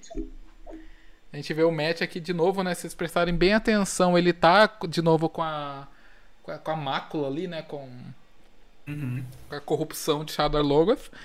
E aí a gente vê, mais uma vez, a estrela do, do tenebroso, o Baalzamon. Aí com a boca pegando fogo. Coração das trevas. Atenção a ele. Foi um sonho bem premonitório, talvez, né? Que a gente pode dizer assim. Meu Deus. E aí o, o Randy acorda e, infelizmente, a família foi dizimada, né? A gente acha primeiramente ali que é pelo Matt. Ah, mas eu acho que ficou mal explicado isso aí. Ficou- Não dá acha pra que ficou saber. Eu acho que ficou. Não dá pra ter certeza se foi o Mirdral ou se foi o Matt. É, eu acho Não. que aí o Randy vai perguntar no próximo episódio. Ah, o que aconteceu? Não, eu, eu acho que isso foi só pro, para as pessoas que estão assistindo pensarem que foi o match. É que foi, é que foi uma cena muito rápida. Dava pra eles ter. Essa cena ter demorado um pouco mais, sabe? Tipo, o Randy pe- pegar o Matt, sacudir ele perguntando o que ele fez. O que, que você fez? Você matou essas pessoas e tal. Então eu acho que isso foi mais um erro de produção. Mas, se- se- acho que o impacto teria sido maior, mas claramente foi o desvanecido que matou as pessoas. É, o Júlio César acabou de falar ali, né, que a adaga do, do Matt tá limpa. Né? Então, Sim, exatamente. Tem ó. essa questão. Boa. Então Bem acho que observado. E é legal que o Matt estava lá porque o mal que tá dentro do Matt sentiu o mal que é o desvanecido. Então, o mal que habita em mim. em mim, Saúde. saúde o mal. Exato. Então, né, os males é, de A Roda do Tempo se sentem, digamos assim. Né? Tudo Saúde. deriva do tenebroso, a força, do, a força cósmica do caos. Então, eles têm, são poderes, sei lá, diferentes, mas eles se sentem, digamos assim. Exatamente. Uhum. Aí a gente vê de Legal novo, né, a bocona Ele se- do, A boca feminina, segundo a Rosamund, a boca feminina dele. Ele se mexendo pelas sombras. Então ele tá lá em cima, ele desaparece e logo aparece lá embaixo que o desvanecido tem esse poder de. Foi muito bizarro, gente. Eu achei. É incrível aí. Ah, a o- gente- a gente tem a cena dos livros, né? Tipo, obviamente eles estão misturando várias partes e aqui eles misturam que o Tom, se eu não me engano, é em White Bridge que eles se encontram, Sim. né? Que, o, que o Tom morre, né? Que acontece essa luta acontece numa praça, né? E aqui é bem melhor, né? Porque a praça acontece durante o dia, a luta, né? Exatamente. Acontece durante o dia, é meio anticlimático, o Tom só parte pra dele. olhando lá. É, Sim. e não faz sentido, né? Aqui eles estão à noite, tá de boa, tá. Aí tem uma luta incrível, eu achei a coreografia de luta do Tom contra o. É, com- é um Murder, né? Esse aqui. Falecido, é. É, foi, O a dancinha do Michael Ah. Jackson ali. A única crítica que eu tenho é que não deu muito tempo pra gente se importar com o Tom, sabe? Então, assim, é, fica meio aberto se ele morreu ou não, né? Do... E os dois fogem. é que Então, nos tipo, livros a assim, gente eu tem que muita tem que cena com ele antes disso, também. né? Acho que tinha que É, ter mais luta também. Só ficou um negocinho bizarro e acabou. É. E só isso. Sim, Tem mais não. exatamente. Acho que é a minha única crítica. Eu acho que deveria ter mais coisa com o Tom pra gente gostar e se importar mais com os personagens. Então, se ele tiver morrido, tipo, ah, tá, beleza, tanto faz. É. É, realmente, porque nos livros, tipo, ele, pra quem não sabe, né, nos livros ele tá com tá com eles desde Dois Rios. Eles saem com eles de, de lá. E, tipo, durante a festa ele conta histórias pra eles. É lá que a gente tem as primeiras é, referências ao, ao nosso mundo, né? Ele fala, ah, há muitas eras atrás a, a gente tinha é, um homem que foi é, no, no- Como é que é? Na barriga da, de uma águia de aço, né? Isso, uma águia de fogo. Isso. E aí ele fala também Exato. que, que teve a Matriz, a curadora, né? Que é a mãe Teresa. Né? Então a gente tem várias referenciazinhas assim que é através do Tom lá no primeiro livro, né? E aí tem eles durante a jornada, ele ensinando os meninos a, a usar os instrumentos dele, né? Que depois eles acabam usando pra sobreviver durante a jornada, né? Eles se apresentam Ele pede, como né, pra Gaiman. eles, eles guardar, né? Ó, eu vou voltar buscar minhas coisas, guardem minhas coisas aí. E aí ele sai, então, pra ir lá é, enfrentar o Mirdai no livro e não morre. Daí na série foi mais ou menos assim, então só mostrou um pouquinho. Exatamente. E aí Isso depois, né, a gente vê de novo a, o, o Matt vê a menininha lá, infelizmente ela morreu. Foi só uma Sim. participaçãozinha especial da, da atriz, mas espero que ela tenha sentido o amor do, do fandom, né, de Roda do Tempo, que só... Ah, eu achei muito triste, sabe? E, e isso, é, principalmente, me- a mesma coisa com o Perry e os atores, essas com o Matt casou bastante, sabe? Lembrar das irmãs dele, a família dele, Sim. eu acho que foram outras duas cenas que completaram e casaram bem, de forma bem Uhum. legal. A história pessoal deles. É, ficou triste que ele até deixou a Birgita pra trás, né? Sim, a bonequinha, meu Deus, a bonequinha. Nossa, triste demais. Sem Vamos falar. então para a grande cena, a grande, as grandes cenas, né, da libertação do Logan, o exército, Clímax. mortes, exato. É, daí a gente. A, a, a Nynaeve e o Len estavam lá conversando, né? De boa. Ele, ele faz, um, faz uma traduçãozinha ali pra ela rápida sobre. É, a, a única fala que ela lembra dos pais dela, né? Coisa que os pais dela falaram pra ela a última vez, que é. Nós iremos para o solo para nossos filhos né, nos terem sempre por perto e nunca estarem sozinhos. Né? Daí Eu a gente vê. inteirinha. Eu falei, meu Deus, que lindo!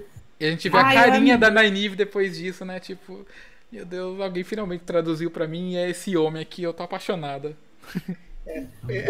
do- essas cenas dos dois juntos estão incríveis, ao mesmo tempo que eles utilizam alguns elementos, né? Mais elementos do, é, do universo, né? Para construir os diálogos.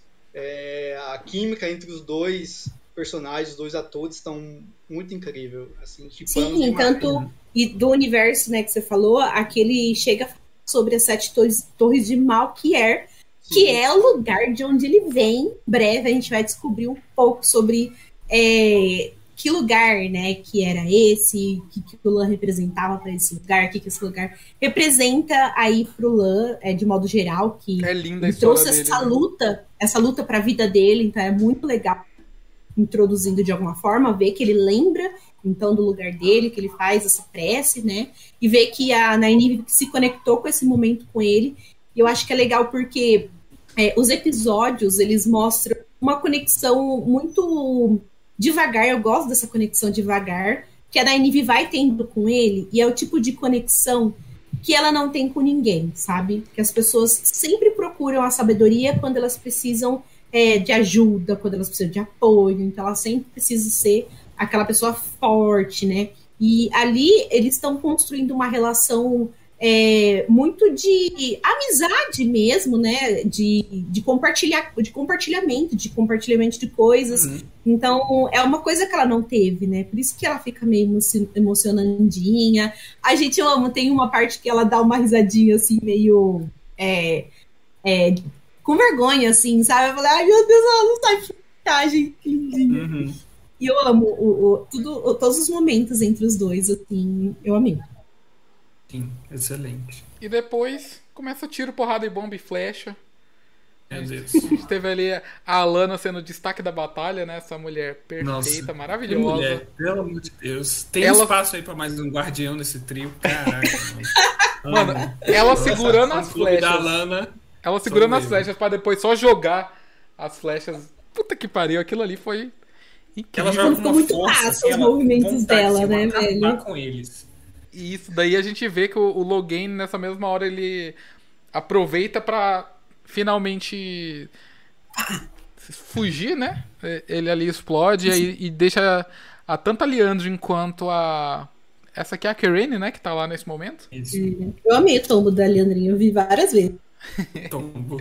Deixa as duas desmaiadas lá e ele ele, ele derrete aquela negócio. Olha o tamanho do poder do cara, ele consegue derreter o Eu não metal. gostei que durante o derretimento aí da, da, da jaula dele, eles ficaram cortando com cenas da batalha. Eu queria ter visto a cena toda dele derretendo de uma vez só, mas ele derreteu um pouquinho, aí batalha, derreteu um pouquinho, aí batalha. Eu fiquei, meu Deus, foca em uma coisa. Isso me deu um pouco Foca de no agonia, alguém, foca no alguém. Exato, tipo, mostrava depois. Aí ele derretendo tudo com calma, porque ele só. Ele meio que só vira. faz- Ele estrala o pescoço assim e o negócio vai derretendo. Eu gostei, eu gostei dessa parte. Conforme ele, ele vai. Ele coça, o negócio derrete, assim. Foda, achei essa cena muito incrível. só jogar o cabelo. Aí sabe quem tava sumida nesse episódio? Ela mesma. Moraine. Ela chegou, então, e teve um diálogo muito legal, porque ela começou a desestabilizar ele aí. Uhum. Porque cara tava tocando uma música, né? Na batalha, não sei o que, nanana. Aí ela chega, silêncio sepulcral, só a tocha. Aí eu falei, meu Deus, o que, que vai ser desse diálogo? Nossa, pode ser. Pode ir pra muitos lugares. E no final. Pensei que eles iam Você jamais lutar." será. Ah, não sei o que. Você é só uma velhinha, nanana, o poder do dragão renascido. Aí ela ataca. Sabe? Foi de 8 a 80, de 0 a 100. Muito rápido, eu amei. foi muito massa. Desestabilizou ele, eu senti, assim, que ele ficou meio, opa, sabe, será? Ela fala ali pra ele, né? Tipo, seu poder é só uma gotinha do que vai ser o dragão renascido e ele vai ser um sol radiante. né? O que depois é retomado lá pra frente, depois, literalmente com o sol irradiando. Né? Eu fiquei triste por ele, tipo, ele realmente acredita, tadinho. Ele, ele tá fazendo o bem, sei lá. Deixa Ah, ele ser o vê- dragão. Deixa ele ser o dragão. É, né? Que saco. saco! O dragão, né, no futuro aí, quem já leu mais pra frente, também causa coisas, né? Nada diferente do que o Logan tá fazendo. Então, assim, coitado. Deixa ele. Saco. Você é um Deixa escroto, você é um pessoas. bosta. Ela ficou só mó desmerecendo ele, tipo, você é um nada, o dragão renasce, vai ser o sol, você é um, um pedaço de bosta. Eu fiquei, nossa, muito triste por ele. Você é a mosca do cocô do, do dragão renascido, sabe? Muito mal. Meu Deus. Mas eu achei, mas eu achei essa frase dela bem simbólica, porque vocês vão entender no final da temporada. É, É, gata. Essa frase foi muito simbólica, não esqueçam dela, porque eu tenho certeza que o Rafe, que ele planejou ali, vai ser muito incrível. Moraine sabe o que fala. Exatamente, vai ser, vai ser incrível, gente. Isso. Aí depois, né, a gente vê a Moraine, ele fica ali enrolando até dar tempo das outras duas acordarem finalmente, né? Acordou pra vida.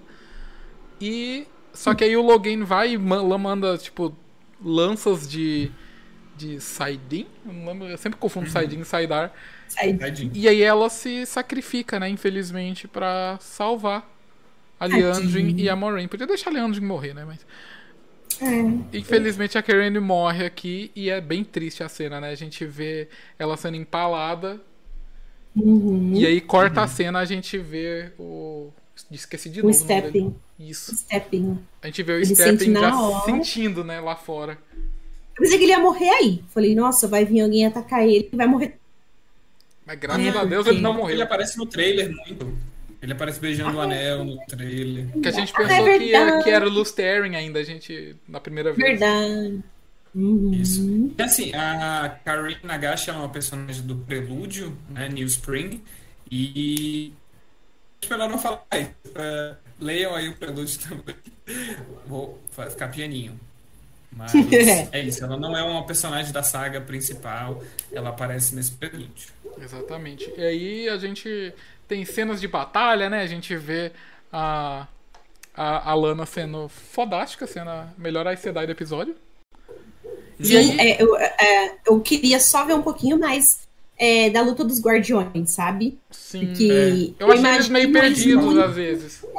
Eu imagino os guardiões muito fodas, sabe? E eu queria ver um pouco mais da luta de- do mano a mano também, sabe? Tipo, o poder, gente, tá 10 e 10, sabe? Ah, Eu amei os da Lana e toda poderosa e tal, mas eu queria ver um pouquinho da luta do mano a mano dos guardiões, sabe? Falta um pouquinho ainda. É, Porque é mais parte. barato de fazer, né? É só treinar pra mano. lutar e tal. Então deveria ter dado um destaque. Eu só não gostei, eu amei os poderes, mas eu achei que a Moraine no episódio 1 fez mais coisas com os poderes do que elas. Elas só Eu jogaram acho. coisas do chão. A Moraine é, fez um vento, invocou raios, invocou bola de fogo. E elas aí só ficaram, puf, no chão. Ah, mas também no, no episódio 1 aqui, é, era Trolloc, né? Tipo, era ma- maior do que. Uma ameaça maior do que homens. Só, sabe?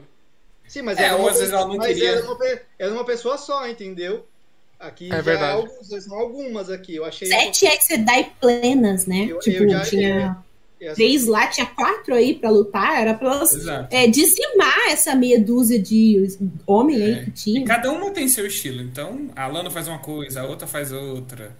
Uhum. É, e Ok. foi bacana que, tipo, eles apostaram aqui em efeito prático pra caramba, né? Tipo, a- teve as explosões realmente, o que deixou a cena bem real, né? Então, tipo, os efeitos casaram claro, muito bem. né? Também. É, geralmente Mas- o pessoal usa, faz cena escura pra, pra camuflar os Ai, defeitos visuais, né? Sim. Mas Uhum. aqui Essa ficou cena muito bem da feito. Lana abrindo os braços, os guardiões dela assim, protegidos, nossa, é papel de parede fácil. Lindo Muito, demais, né? muito legal. E depois a gente vê que a, a lábia do login realmente funcionou, né? Até porque o rei de Gila não tá aqui. Né? E morreu. Morreu, né? Infelizmente. Morreu. É Aqui jaz. o Theon Greyjoy. Morreu por uma boa causa. Tá? Não esqueçam disso. Pelo dragão! É ele que grita, pelo dragão! Exatamente. Você vê, gente, as pessoas realmente acreditam, acreditavam que ele era o dragão, sabe? Então elas estavam dispostas a dar tudo por ele. Exatamente. Agora eu fico imaginando na guerra do segundo dragão, que foi o dragão, falso dragão mais forte até então, sabe? Mais forte que o Logan também, ele foi incrível. Ó, Inclusive, é, pra o saber mais sobre falou- dragões, fiquem espertos aí que vai sair um videozinho sobre os falsos dragões em breve. Sim, bem aí, gente. E o Rafael falou algo aqui que faz muito sentido e eu tinha esquecido, né? É, a maior parte das Aes Sedai só usam água e ar, né? O que é muito chato. É, não é muito combativo. E a Moraine, ela é um caso parte, né? Que ela usa é, fogo, tanto é que ela invoca os raios. Mas a maioria das Aes Sedai mesmo, elas têm mais habilidade com água e ar. E espírito. Exatamente. Uhum. E depois a gente corta pra safada da, da Liandry, né? Ele fala, "Ah, ele matou nossa irmã, eu vou isolá-la. A Moraine até tenta avisar, né? Viu? Você tá puxando demais, calma aí. Sim, Desculpa esfarrapada da Liandrin. Exatamente, porque, ela, ela, só já queria queria. motivo. Sim. É, é só a Radifem aí. E é legal o, o modo como ela brilha por dentro, né? Parece que eu gostei da imagem de uma pessoa próxima a, a se queimar, a se esgotar. Parece que ela vai explodir, né? E essa atriz, ela realmente tem uma cara, tipo, de filho da puta, né? Eu Ah, achei é muito incrível. fácil odiar ela. Nossa, desde o início, exatamente. Eu acho, eu, eu acho que eu preferia uma atriz que fosse. não tivesse essa, essa cara de, de má, de gente ruim, de gente mau caráter. Eu acho que eu preferia uma atriz que fosse tipo. Tipo, sei lá, na Enível, a própria Moirane, exatamente, sabe? Sim, eu também acho. Que é muito fácil odiar a Leandrin, sabe? Você sempre espera o pior dela. Esse- Eu Não, é- gosto. não, essa atriz aqui, você bate o olho nela, você não gosta, você já espera tudo que ela vai fazer vai ser ruim, então é difícil confiar nela. Então eu acho que eles erraram, assim, eu acho que, principalmente por. Vocês sabem, né? Ela só Então, interpreta a gente escrota, né? Tipo, não sei É, se assistiram um. Clube das Wings da Netflix, bem legalzinho. Ela Não. faz a ela faz a mãe da da Estela e ela super escrota lá também. Não, eu não É, não, é. Ela é muito atriz é, Não, mas- de que. mas é uma- mas é uma- ruim, gente. Mas é uma boa atriz, é uma boa atriz, assim, eu acho que Claro. pelo que, que se colocar no papel dela pra ela ser desse jeito, ela tá conseguindo cumprir certinho. É, às vezes tem que ter uns vilões descarados mesmo, não são complexos, nossa, como eles são ambíguos. Tem alguns vilões, beleza, eles são ah, É que- mau caráter É que no, li- no livro ela é fofa. Sim, é que nem a Fernanda falou. Que ela, Exatamente, ela é bem. Ela é fácil gostar dela, sabe? Ela é muito bonita também. Ela, ela, tem é os tra- ela usa bastante as trancinhas do cabelo, ela tem a, a, a boca no formato de uma- um botão de rosa, uma flor, alguma coisa assim. É. Que o Jordan Meu Deus, a fixação da Gisele. Faria, faria demais a linha inclusive. E nos próximo, no próximo episódio, ou no sexto, se eu não me engano, é, já saiu foto e ela tá com as trancinhas dela. É que ela tá lá Ah, na Torre mostrou Branca. nesse episódio. Nesse episódio também mostrou ela uma parte que ela tá com as trancinhas. É, e, mas tipo, acho que ela vai estar porque. Eu acho que elas ficam mais do jeito dos livros, que é tipo do jeito que elas são bem descritas, quando elas estão na Torre Branca, né? Não quando elas estão viajando. Então é quando a gente vê a Moraine também com a pedrinha dela, né? Aquela pedrinha que ela usa na, na testa. É. lá que a gente vai ver A a, Moraine daquele também. jeito. Ela A também Lana tá cafona chique. com- Ela, com ela tá chique em qualquer lugar, assim, gente. Poderosa, Ela assim. lu- lutando no- na Torre Branca, ela- em qualquer lugar. A, a Lana não Poderosa. conta porque a gente já estabeleceu aqui que ela é perfeita, então. Amo. Não Nenhum conta. defeito. Nossa, eu tô esperando a melhor da Sedai aparecer de todas, que é a Verin, só que ela só vai ser, ser na segunda temporada. Melhor a Sedai de, de- da série. É, Eu amo! Eu amo ela também. Eu acho que ela é minha favorita também. Acho que a Verin, a Verin é incrível, gente. Só perde pra Moraine. E aí depois a gente vê o Stepping, ele ficou super puto e ele vai e taca os machados no ali no Logain e dá merda, né? Você vê como que ele surtou, né, gente? O que, que ele ia fazer com as machadinhas, né? É, aí Enlouqueceu. isso. Então, assim, já tem uma, a diferença que é, o, o escudo nos livros é algo que não dá pra sentir, não dá pra quebrar com armas, só através do poder mesmo. Já na série é algo físico, né? Então eles fizeram essa mudança aí. Mas assim, será que, por exemplo, é, ele ah, pode ser que o Stepping ele não tá vendo o escudo, né? Ele só sentiu, então, uma alguma relutância pra chegar no Logan. Só que será que é porque o Logan tava tentando sair, então esse escudo já tava vulnerável? E Sabe o que eu interpretei disso aí? É que, tipo assim, ninguém. A gente tem que lembrar que, tipo, ninguém tá vendo os Weaves ali, né? Então, é, na, a partir do momento que ele passou do, do, da, do escudo, né? Do das mulheres, ele chegou no, no Logain. E o que partiu o, o machado foi o poder do Logain, entendeu? Uhum. E co- aí ele encostou no machado. E aí foi isso que fez o machado explodir. Por isso que ele não fez nada com o stepping, por exemplo. Ele fez com o machado. Porque ele tava tendo contato com o machado, entendeu? Então, tipo, É. continua não sendo físico o poder da, das Aes Sedai, porque o stepping passou de boa no poder. Só que a partir do momento que ele passou, ele tem contato com o poder do Logain. Entendeu? Pode então, ser. isso justificaria Uhum. isso, sabe? Tipo. Eu, eu interpretei dessa Sim. forma. Não faz sentido, faz, não faz É. sentido.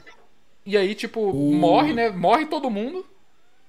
Até porque o Logan tá fazendo força, assim, olhando diretamente pra ele. A força dele é pra se soltar e também pra combater o. Uhum. A força Exatamente. do ali. Aí morre todo mundo, menos a Nynaeve. Eu Eu fiquei tão surpresa. me mandando mensagem. Nossa, meu Deus, não acredito que o Lan morreu. Eu, eu- que ódio, nananã, antes de terminar o episódio. Minha mãe ficou, ah, não, vai ficar que nem. Game of Thrones, vai matar todo mundo e tal. Eu falei, calma. Eu falei, gente, o que rolou? O que, que tá acontecendo? Peraí. E aí a Nynaeve se recusou, né? Ela se recusou, falou: não, não, não, não, não, não, não. Eu que mando Não, o aqui bom é que o Logan foi chegando com as tramas de Saidin. pra E aí matar a. Nynaeve virou pra ele e falou, não. Não, aqui você não se cria. E aí... E aí Eu ela falei, tem nossa, ele vai uma matar explosão de poder, né? Tipo, tudo nessa cena aqui dá pra pausar e botar de wallpaper. Entendeu? Virou Sim, foi Saiyajin. Inclusive, gente, a Nynaeve, então ela mostrou que ela pode canalizar, né? Então, pra quem já desconfiava, assim, sobre a Egwene conseguir escutar o vento igual ela, né? Então, assim, eu não sei se só sem ler os livros dá pra desconfiar no primeiro episódio. Mas aí ela Eu mostrou acho que dá pelo fato de ser sabedoria. Eu acho que, sim, que deu pra entender que todas as sabedorias que escutam o vento meio que são é, canalizadoras, né? Então. É, daí pode É. ter vários níveis, né? Por exemplo, que a, a madrasta da Nynaeve, ela foi negada pela torre justamente por não ter poder o suficiente, mas ela conseguia, sei lá, sentir quando ia chover, quando não ia, Uhum. né? Mas acho então, tipo, é isso, tipo, é, toda a sabedoria realmente tem algum nível de poder. Habilidade. sim. Uhum. Gente, a cara da Moraine que ela faz olhando pra Nynaeve é maravilhosa. Ela fica, ai, é Tipo, você. nossa. Eu não esperava. É, daí ela cura todo É, mundo, mas- né? Nesse burst de poder dela aí. Ela. Uma bolha de cura. Nos livros tem o conceito de bolha do mal, bolha de mal. E a Nynaeve fez uma bolha de cura. Bolha de cura. é, mostrando aí as inclinações futuras. Foi algo assim, bem é, fora do controle dela, né? Porque se fosse no controle dela, ela não tinha curado as Aes Sedai, né, amor? a Leandrin. É, E é isso, gente. E aí a A- gente a vê, Nynaeve- tipo, como a gente falou, tipo, ela, como ela tá tendo uma explosão de poderes, ela tá usando tudo, né? Ela tá usando luz, é, vento, espírito, né? Que é pra cura. Ela tá usando tudo. E aí acho que é por isso que o Logan reagiu, sabe? Então ele tá reagindo a, a consequência do poder dela, né? E não as tessituras, igual a gente comentou. Eu gostei que ela nem sabe o que ela tá fazendo, só foi uma explosão ali de poder momentânea, né? É, nos livros ela tem um bloqueio, então ela só consegue usar poder quando ela tá brava, tá? Então. Que condiz com a Nynaeve, né, essa É, explosão. exatamente. Eu achei muito massa, porque ela é uma, uma personagem muito complexada e ela tem os problemas do uso do poder, como vocês vão. Eu acho que eles vão adaptar isso também pra história, porque acho que é importante. E, e condiz muito, assim, com, com quem ela é, com como ela é, ela ter descoberto isso através de uma explosão, sabe? Gostei muito. E isso gera cenas Uhum. muito bacanas, né? Que às vezes as pessoas é, do lado da Nynaeve tentam fi- é, deixar ela brava justamente pra ela ativar o poder dela, né? Pra ela conseguir usar o poder. E, e o que ela tá sentindo ali na hora é raiva mesmo. Tipo, nossa, eu não consigo salvar essa pessoa aqui. Não é possível. A pessoa legal que eu conheci tá morrendo. Não, não, que ódio. E A aí- única pessoa que eu gerei assim uma conexão em anos é, vai morrer assim desse jeito. Não, não, não, aqui não, Login. Não vai Aqui não. E aí É, o várias, Logan- pessoas, várias pessoas machucadas e ela foi no Lance, ela foi lá com ele gorgolejando. blá, blá. É o amor, é o Já amor. foi isso aí. dele, né? Claro. E aí o Logan, ele fica chocado, né? Ele lembra do que a Moraine falou, né? Ele fala, ah, é realmente é como um sol radiante, deixando claro que a Nynaeve é o dragão renascido e não tem mais ninguém. Aí acabou É isso. pra ele. Pra mim, ela sendo nos livros, ela não sendo, não interessa. Nynaeve é o dragão renascido. É isso. É ela, isso. gente. É, Se ela não era nos livros, agora é, então aguentem. é sobre isso. Entendeu? E aí depois a gente teve Sem esse momento chororô. Super Power Rangers, que foi maravilhoso, né? É que foi ela linkando Do pra. nada. Elas, ah! elas fazendo uns gestos, eu amei. Eu em casa fazendo. ah! Foi meio Power Rangers, meio DOA, né? Que em DOA também eles fazem umas dancinhas pra, pra ativar os poderes. Olha, nós conectando tudo na, na aliança. Ah, É, foi muito sim. legal. A Teve Alana gente que falou que, foi- que foi ridículo, mas, gente, eu achei incrível. Tipo, esse negócio de ser Aham. bem é, corporal, o uso do poder, eu achei incrível também. Sabe, eu, Eu achei. Eu não achei que ficou Gente, todo. magia é ridículo. Vocês querem o que com magia, mano? É, tipo, Sim, é mais fácil você usar a mão assim pra controlar as tramas, as tessituras. Então é super natural.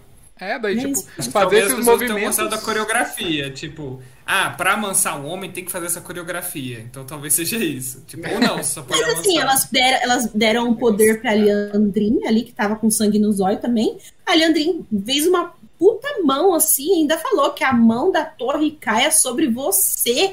Nossa, eu achei incrível. Eu falei, uh, Também gostei. Eu tudo. Ela fala que a mão da torre caia sobre você, Logena Blar. É, eu gostei. Geralmente nos livros elas, tipo, elas fazem círculo, tá? Então, é, elas fazem uns- elas não fazem muitos movimentos, assim, elas fazem alguns por reflexo, pra, tipo, jogar bola de fogo, não sei o que. Elas não precisam fazer essa coreografia, tipo, avatar, sabe? Com os Uhum. elementos. É, Mas nos livros é diferente, né? Aqui, aqui, Aqui tem que precisa ser um visual. visual. Precisa É, ser cool, sabe? Precisa ser Ia ser, bacaninha. é, ia ser sem graça, tipo, é todo mundo parado e acontecendo os poderes, sabe? Tipo, Uhum, um pouco, ia ser um pouco sem graça, assim. É que nem. A, a gente não pode citar isso, né? Mas. Harry Potter, tipo, eles conseguem fazer poder sem a varinha, só que a varinha ajuda a canalizar o poder, né? Aqui é a Sim, mesma coisa. concentrar. Elas conseguem jogar o poder sem movimento, que nem a Nynaeve ali, foi um burst de poder sem ela dançar. Mas aí se fizer a, a coreô, né? o TikTok, dá pra, amei. dá pra TikTok ativar melhor, né? União. Vem aí o TikTok do povo do dragão. A gente vai refazer essa coreografia. Cobrem a G pra E ela aí? fazer, então, gente.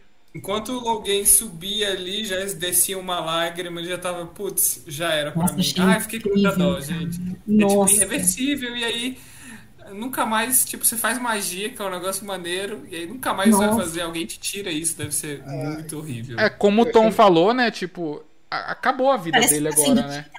É, parece que tem, está sendo tirado assim dele. E ele chorando. Nossa, Esse ator, ele é realmente muito foda, né? Eu não cheguei a assistir La Casa de Papel, mas eu sei que muita gente assiste. Esse- Cara, é automático, todo mundo. É o professor da Casa de Papel! é isso aí. Que bom que traz gente, né? Eu, eu, achei, eu achei muito legal essa cena do, do poder saindo dele, assim, sabe, pela frente, assim, como se fosse duas asas, só que pela frente, assim, eu achei essa cena muito legal. Elas E as cortando as lágrimas- asas dele. né? E as lágrimas dele descendo, dá pra ver o quão doloroso, a- como se, a- é, se parte dele tivesse sido tirado dele ali, sabe? Eu Achei, achei muito Parece uma triste. muito esponja.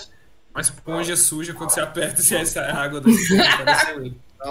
Nossa, e ele ali no chão, ele já tá desolado já, gente. Tipo, Acabar. Meu Deus. E É, pra aí, a gente corta pra última cena do episódio, que é a Nynaeve com sangue nos olhos. E é isso, né? Nossa. Coitada, o dragão gente. Não renascido. sobrou, não sobrou nada do dragão renascido. Ela é tudo, gente. do Ela e Dragão mais ninguém. nos protegerá contra a sombra, dizia o profeta do dragão. E é isso, ela brilha. Ela foi esse episódio. a né? gente não tem. É, a gente não tem, infelizmente, um trailer do próximo episódio. Era legal Game of Thrones, acabava o episódio, saía, ou passava na TV, ou saía no YouTube. o trailerzinho de 30 segundos do próximo episódio. E saiu pra esse episódio, mas tipo na quarta-feira, tipo em cima da hora. É. Queria que eles lançassem o trailer antes pra gente ficar especulando e não sei o que, mas parece que não. Ou eles não têm uma política ou estão decidindo ainda. Eu acho que é porque, É, tipo aí- assim, no streaming, como você vê quando você quiser, eles lançam, tipo, dois, três dias antes por isso, entendeu?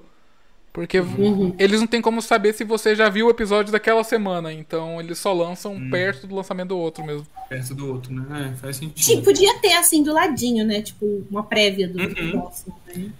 E aí o próximo episódio, episódio 5 é Sangue Chama Sangue, um nome de capítulo do segundo livro. Ah, e pode muita coisa acontecer aí com rela- se a gente pensar no Darren, eu capítulo... escolho você. É, Será que a gente vai ter lobos que finalmente? Será que vai volte. ter interações aí? Vamos torcer, né? eu tô só aí. atento agora ao assobio. A Gi falou no- do assobio. Aí toda vez que eu vejo o episódio, eu fico, ah, o assobio, o assobio. E agora eu lembro, então acho que vai ter assobio no próximo episódio. Talvez Mas a vocês gente voltar a ver o- Charda Logo, né? episódios? Talvez. Aham. Uhum. Vocês escutaram? Notei, aham. Eu não Ah. notei, não. Eu não notei, gente. Eu Céu, Tá escutando errado. vou escutar com fone o, o episódio. Eu não notei o assovio. Não, mas é bem não é baixinho, escancarado. não. Né? Depois me manda a minutagem. Vou reassistir só pra te mandar É. mensagem. Folgado. Mas é, mas é isso, né, gente? É, Considerações. Vai, nota pro episódio, vai, falar a mim. É, então a nota do primeiro eu dei 7,5 barra 10. Seg- Crítico. O segundo e o terceiro foi nota 8 e esse nota 9 barra 10.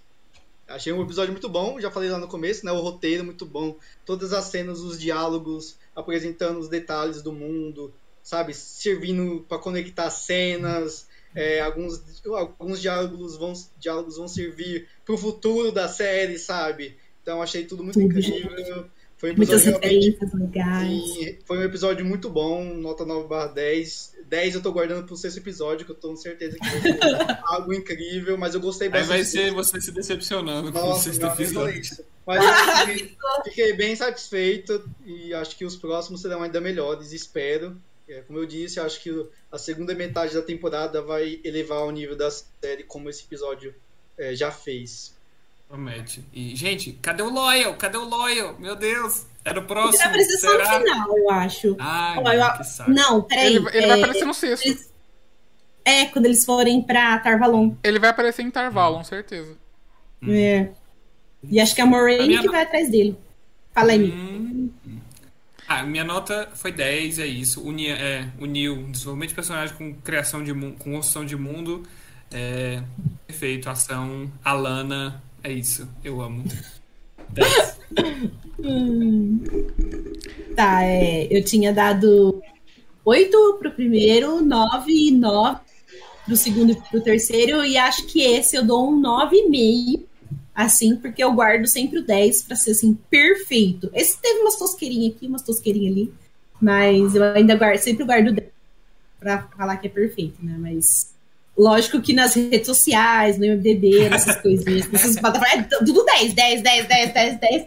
Mas aqui, quando a gente tá pagando de crítico, é isso. Bom, eu, como eu já falei até no começo do episódio, né, que pra mim essa aqui é 20 de 10. Mas pra manter no 10 de 10, então tem que abaixar. Igual eu vi o vídeo do Pedro, ele fez isso também. Tipo, que tem que abaixar a nota dos anteriores, né? Então eu tinha dado 10 pros anteriores, então eu vou baixar pra 8 cada um. 9, uau. Ah, gente. Vou baixar pra um oito pouco pra a esse aqui emoção ser do 10. momento. Eu acho que isso aí é roubar, sabe? De ficar é, mudando nota anterior. É roubar, porque. Então pra mim é tudo comprar a 10, emoção do então. momento. Inclusive, É tipo, uma curiosidade só pra vocês saberem, se vocês olharem o IMDB da série, esse episódio é o que tem a, que tem a maior nota, que é 9,2 de 10. Ah, baixou, tava Não, 9,5. eu, eu concordo com a nota do IMDB, tá? Igual as que eu tô avaliando, tá? 7,5, 8, 8, 8 alguma coisa, 8 alguma coisa e 9,2. Acho que a nota do IMDB tá, tipo, casando com as minhas opiniões. Acho que tá sendo justa as notas de lá. Menos quem tá dando uma estrela. Quem tá dando uma estrela pra série, É os é- homofóbicos. é, mais de mil pessoas estão dando uma estrela, aí já é exagero. Ridículo. Ridículo. Uhum. É, são esses fé da puta que estão abaixando a nota geral da série, que tá em 7,5. Exatamente. Só os- Uhum. Mas só- só os felizmente o público geral e os fãs que estão curtindo, né, que não são uns bosta, Sim. estão tão curtindo a série. Até os que não estão curtindo, que tem ressalvas, votam realmente com a nota real, né? Vota ali com 7, 6, Uhum. que seja, não tá dando um só por ser escroto, né? Exato. Uhum. A gente tá falando sobre Roda do Tempo com pessoas que nem, sabe, com quem eu nem imaginaria falar sobre Roda do Tempo. Então, é um mundo, um mundo paralelo que eu nem acredito que eu tô Cara, é muita felicidade, sabe? A gente chegou num patamar que a gente não imaginava nem quando a gente criou o podcast, sabe? A gente queria muito que a série só não fosse mas jamais passou na nossa cabeça que ia ter toda essa quantidade de marketing e que a gente ia entrar no Twitter e toda a timeline ia estar falando sobre a série, sabe? E a gente vê as pessoas. Tá sendo assim incrível, gente. É, Tá sendo o sonho, né? Tipo, a. Só comentando também que a Amazon mesmo falou que foi a maior estreia deles de 2021, né? E uma das maiores, tipo, no geral. E a série foi mais comentada no fim de semana de estreia do que as estreias da Netflix, né? Que a gente tava com um pouquinho de medo de Roda do Tempo perder pra eles, que era Cowboy Bebop e Hellbound.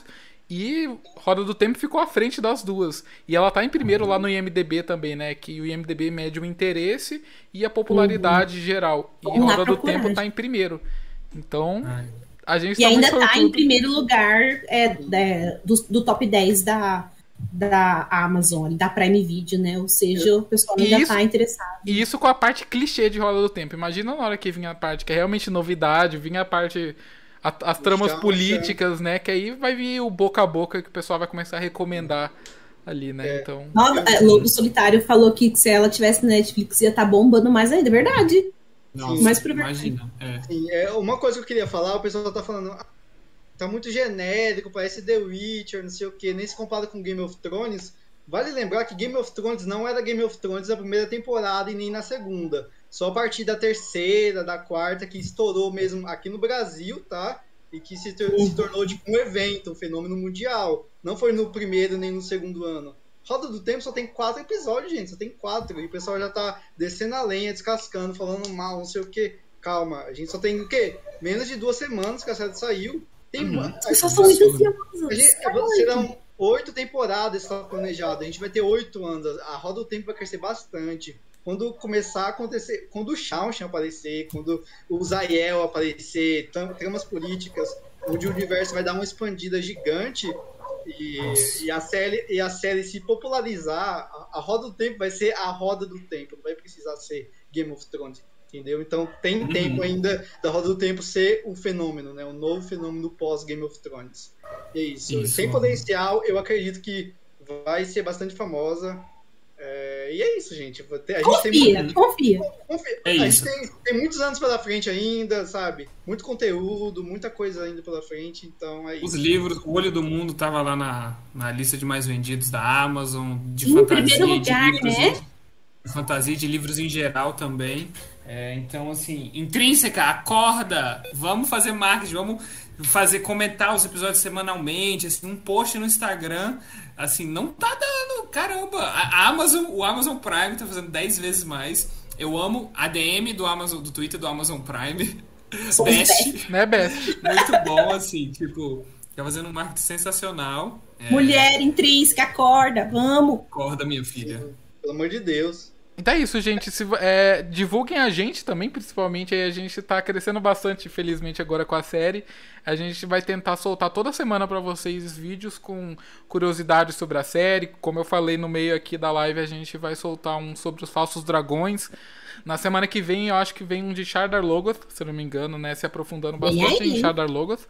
E é isso, a gente vai tentar soltar aí vídeos pra vocês sobre curiosidades. Se vocês tiverem dicas, né, sobre, sobre temas que vocês querem saber. A gente, tem- a gente sabe que a gente tem os- o podcast, só que a gente quer soltar vídeos menorzinhos, né, aqui no YouTube pra vocês verem também.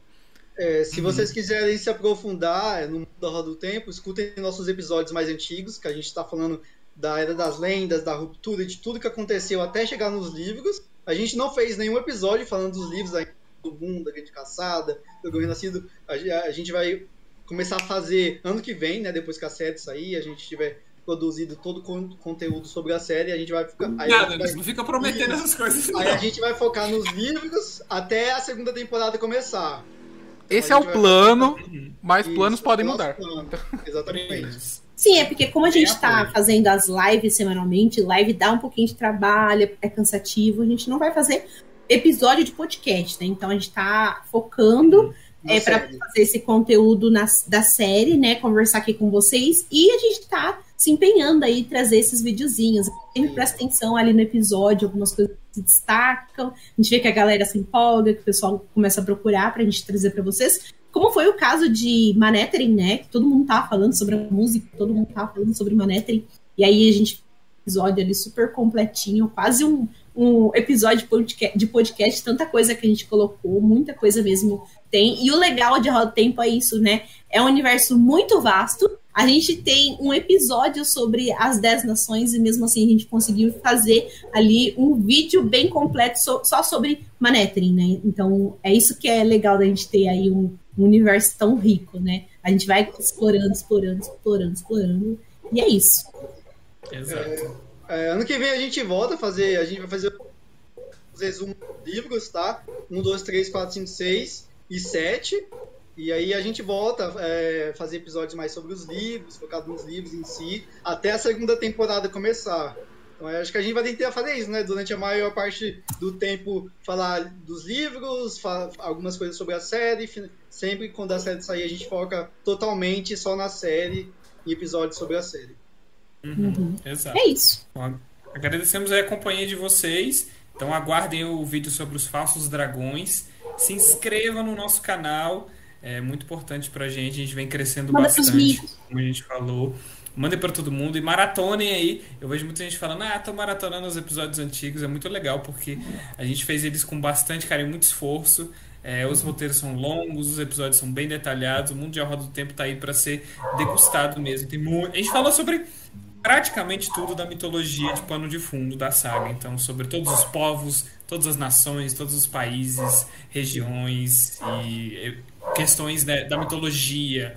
Eh, vejam o nosso episódio sobre a magia da série, que é um episódio que não, não bombou tanto assim, digamos assim, como outros. Que a gente fala sobre tudo que tá acontecendo, Saidin, Saidin. Então, se as pessoas têm muita dúvida sobre é, como funciona a magia e o episódio tá lá radinho, cara. Uhum, então, vamos lá. Magia em A Roda do Tempo é o nome do episódio. E agradecemos muito aí a companhia de vocês. É, então, até a próxima. Taixar, Povo do Dragão. Tá tchau. Tchau, gente. Obrigado. Até a próxima. Tchau. Até mais, gente.